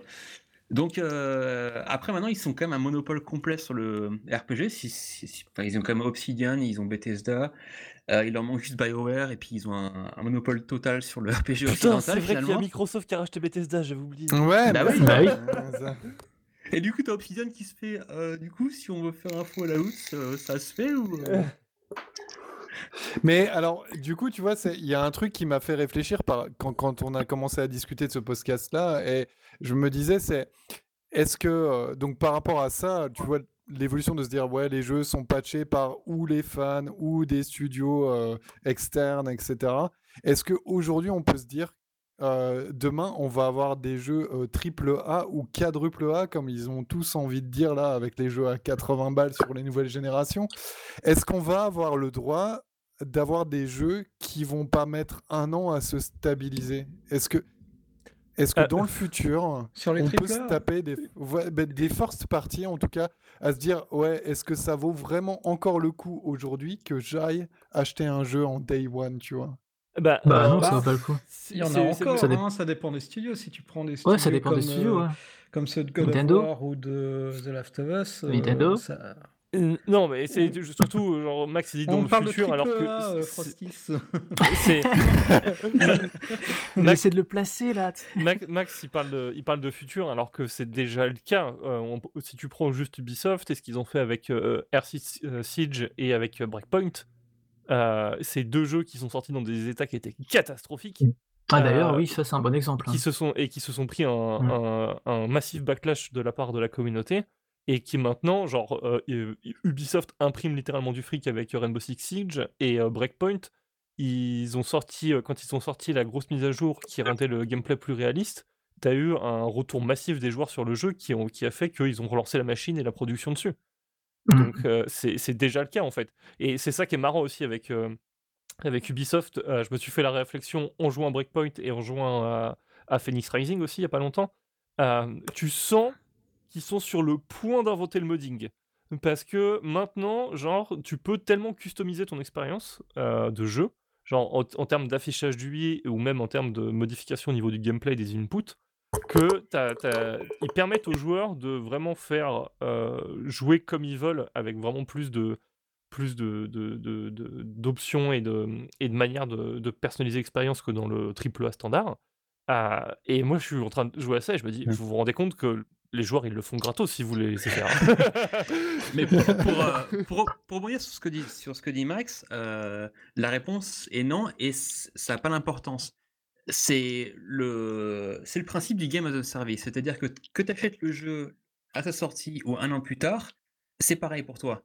C'est que tu espères que le studio va continuer de bosser dessus et rajouter plein plein de contenu, que, tu auras toujours une nouvelle expérience en fait. Donc si tu as pris le jeu à sa sortie, bon bah tant pis pour toi, euh, ça peut être pas forcément marrant, mais un an plus tard, il y aura d'autres contenus. hein. Deux ans plus tard, ce sera un jeu différent. Trois ans plus tard, ce sera un jeu encore complètement différent finalement. Donc c'est le fait que il y aura, les jeux sont plus tellement figés dans le temps avec une version 1.0 puis on, voilà, c'est que ça va être des jeux qui vont évoluer en permanence. Donc, ok, donc on est, euh, enfin là, par rapport à notre perception à nous, euh, là, ce soir, c'est que, en gros, on est en train de dire que euh, l'expérience triple A, quadruple A, blablabla, euh, va se terminer vers des jeux qui sont en early access camouflés et que euh, seuls les gens qui auront un peu de retenue pourront profiter d'un jeu de qualité un an ou plus après sa sortie. Entre Ah bah clairement, hein. tu vois Marvel's Avengers, c'est l'exemple typique. C'est le, le jeu. Ouais, là, je suis pas certain. Ouais. Je suis pas certain que dans un an, ce Oui, soit Ouais. c'est sûr. Ouais, bon, après, il y Mais- aura des exceptions où ça sera vraiment de la chiasse jusqu'au bout. Mais... euh, Mais quand tu regardes, euh, quand tu regardes le, vraiment le jeu qui a créé tout ça, c'est World of Warcraft. Ils en sont à Mhm. combien maintenant? 6 extensions? 6 ou Euh, 7 Plus. 8, je crois. 8, je crois, Euh, ouais. Ouais, donc c'est que le, le- entre l'expérience que tu avais en 2003, non, 2005, 2005, euh, Ouais, l'expérience que tu as 2005, maintenant est totalement différente. à Regarde tel la point preuve, que- ils, ils ressortent la vieille expérience de Voilà. 2003, il y a des connards qui y jouent. ouais, ouais, c'est vrai. Mais après, est-ce que les studios ne- ne- n'auraient pas, euh, n'auraient pas, enfin, j'ai- j'aime pas trop ça, hein, mais genre, euh, tu fais un, un abonnement Assassin's Creed, par exemple, Bah, c'est déjà À le 5 cas, balles par hein, mois, et euh, t'as ton Frosty. Et t'as ton Assassin's Creed, oui, mais tu, tu payes 60 balles par Non, an, on va non, dire. bah, et, C'est déjà euh, le cas. bah, Ouais. Tu peux acheter Ah ouais un Game Un abo Pass euh, Ubi où Ubisoft, tu as tous tes ouais. Assassin's Creed qui sortent avec oui. les DLC et compagnie. hein. C'est vrai, c'est vrai. Et au final, ils appellent pas ça un abonnement. Putain, mais je suis con. Mais quand tu achètes le, le jeu et que tu- le Season Pass, le Season Pass, c'est un abonnement. Tu achètes pour un an de contenu. Ouais, Tu, tu- tu gardes Ouais. après, mais c'est un abonnement au final. Oui, c'est le EA Play Plus, là, où je sais pas trop quoi, là, vous parlez? Le i- Non, pas, Uplay euh, Plus, le, pas EA Ils Play, ont le tous Uplay euh, Plus, leur oui, oui, d'accord, équivalent, ok. mais ouais, c'est c'est ce C'est genre comme, de c'est truc. comme une play, mais, mais en plus. hein. Ouais, Moi, je parlais d'un abonnement par, Ouais. euh, par licence de jeu, genre euh, un abonnement Assassin's Creed, et t'as Bah là, ton c'est une Assassin's licence, Creed mais qui pour, dure éternellement, quoi. le- L'univers Ubi, quoi. ouais, c'était le Ok. podcast de la déprime, quoi. Et on a quand même réussi à, tenir une heure et demie sans parler d'Ubisoft. Pour forcément, il, il fallait. revenir à la fin, quoi. Alors, euh, je complètement au hasard, je voulais finir sur une note un petit peu, euh, un petit peu, un petit peu random pour reparler de, de Cyberpunk a- avant de conclure. Euh, c'est pour une petite anecdote en fait, ju- juste pour la déconne comme ça. Est-ce que vous savez ce que le mot euh, veut dire en jargon anglais? En anglais, Gucci en, Gucci en jargon anglais. C'est pas, c'est- pas une Non. référence à l'appareil génital euh, féminin? Voilà. Tu. Concrètement, ça Ah, veut dire ok. vagin, ok? Euh. Et donc, dans, dans Cyberpunk, euh, il y a un data, un data center que tu dois pirater. Je ne vais pas spoiler pourquoi. Et c'est du japonais et c'est Mikochi. Mais la manière dont les Anglais le disent, dans, en VO, ça donne Maikuchi. Et donc, tu as D'accord. toute une série de répliques souvent dites par les fans du jeu qui sont assez surréalistes, genre The fastest way into my Gucci ou I'm gonna drill into my Gucci. C'était du bonheur. Voilà, D'accord. Faut que je joue à ce jeu. je voulais jouer à ce jeu, euh, jouer à ce jeu, c'est rien que pour ça, c'est fantastique. Je suis Euh, impatient, je suis impatient. Mais voilà, je voulais finir sur une note un peu positive quand même, parce que comme dit Max, euh, l'avenir semble un peu déprimant et rempli de d'abonnements, de, de, de, de quadruple A, sauf pour nos favoris jeux indés. Bon, ça va, Voilà. chez Factor, on jouera toujours à des jeux Nintendo. Ouais. Breath of the Wild 2, un jour. Vous allez moins rire quand euh, Yoshi ce sera le prochain quadruple A. On m'a rigolé là tout de suite. Tu seras obligé de faire le test euh, de celui-là. Putain, oui. c'est Bah oui. c'est pour ça, ouais. Et puis chaque année pour les, les nouveaux niveaux en fait. Ça, ça va durer. hein. Euh, bon, en tout cas, on arrive à la fin de ce Factorcast numéro 22. Donc, merci à tous nos intervenants pour euh, vos éclaircissements sur, ce, euh, sur les jeux actuels. Euh, merci aussi à nos tipeurs de participer et de financer ce podcast. Et merci à tous nos éditeurs de nous écouter. Et puis, à rendez-vous pour le prochain épisode. hein. Salut. Mais carrément. Ouais. Carrément. Salut Salut les gens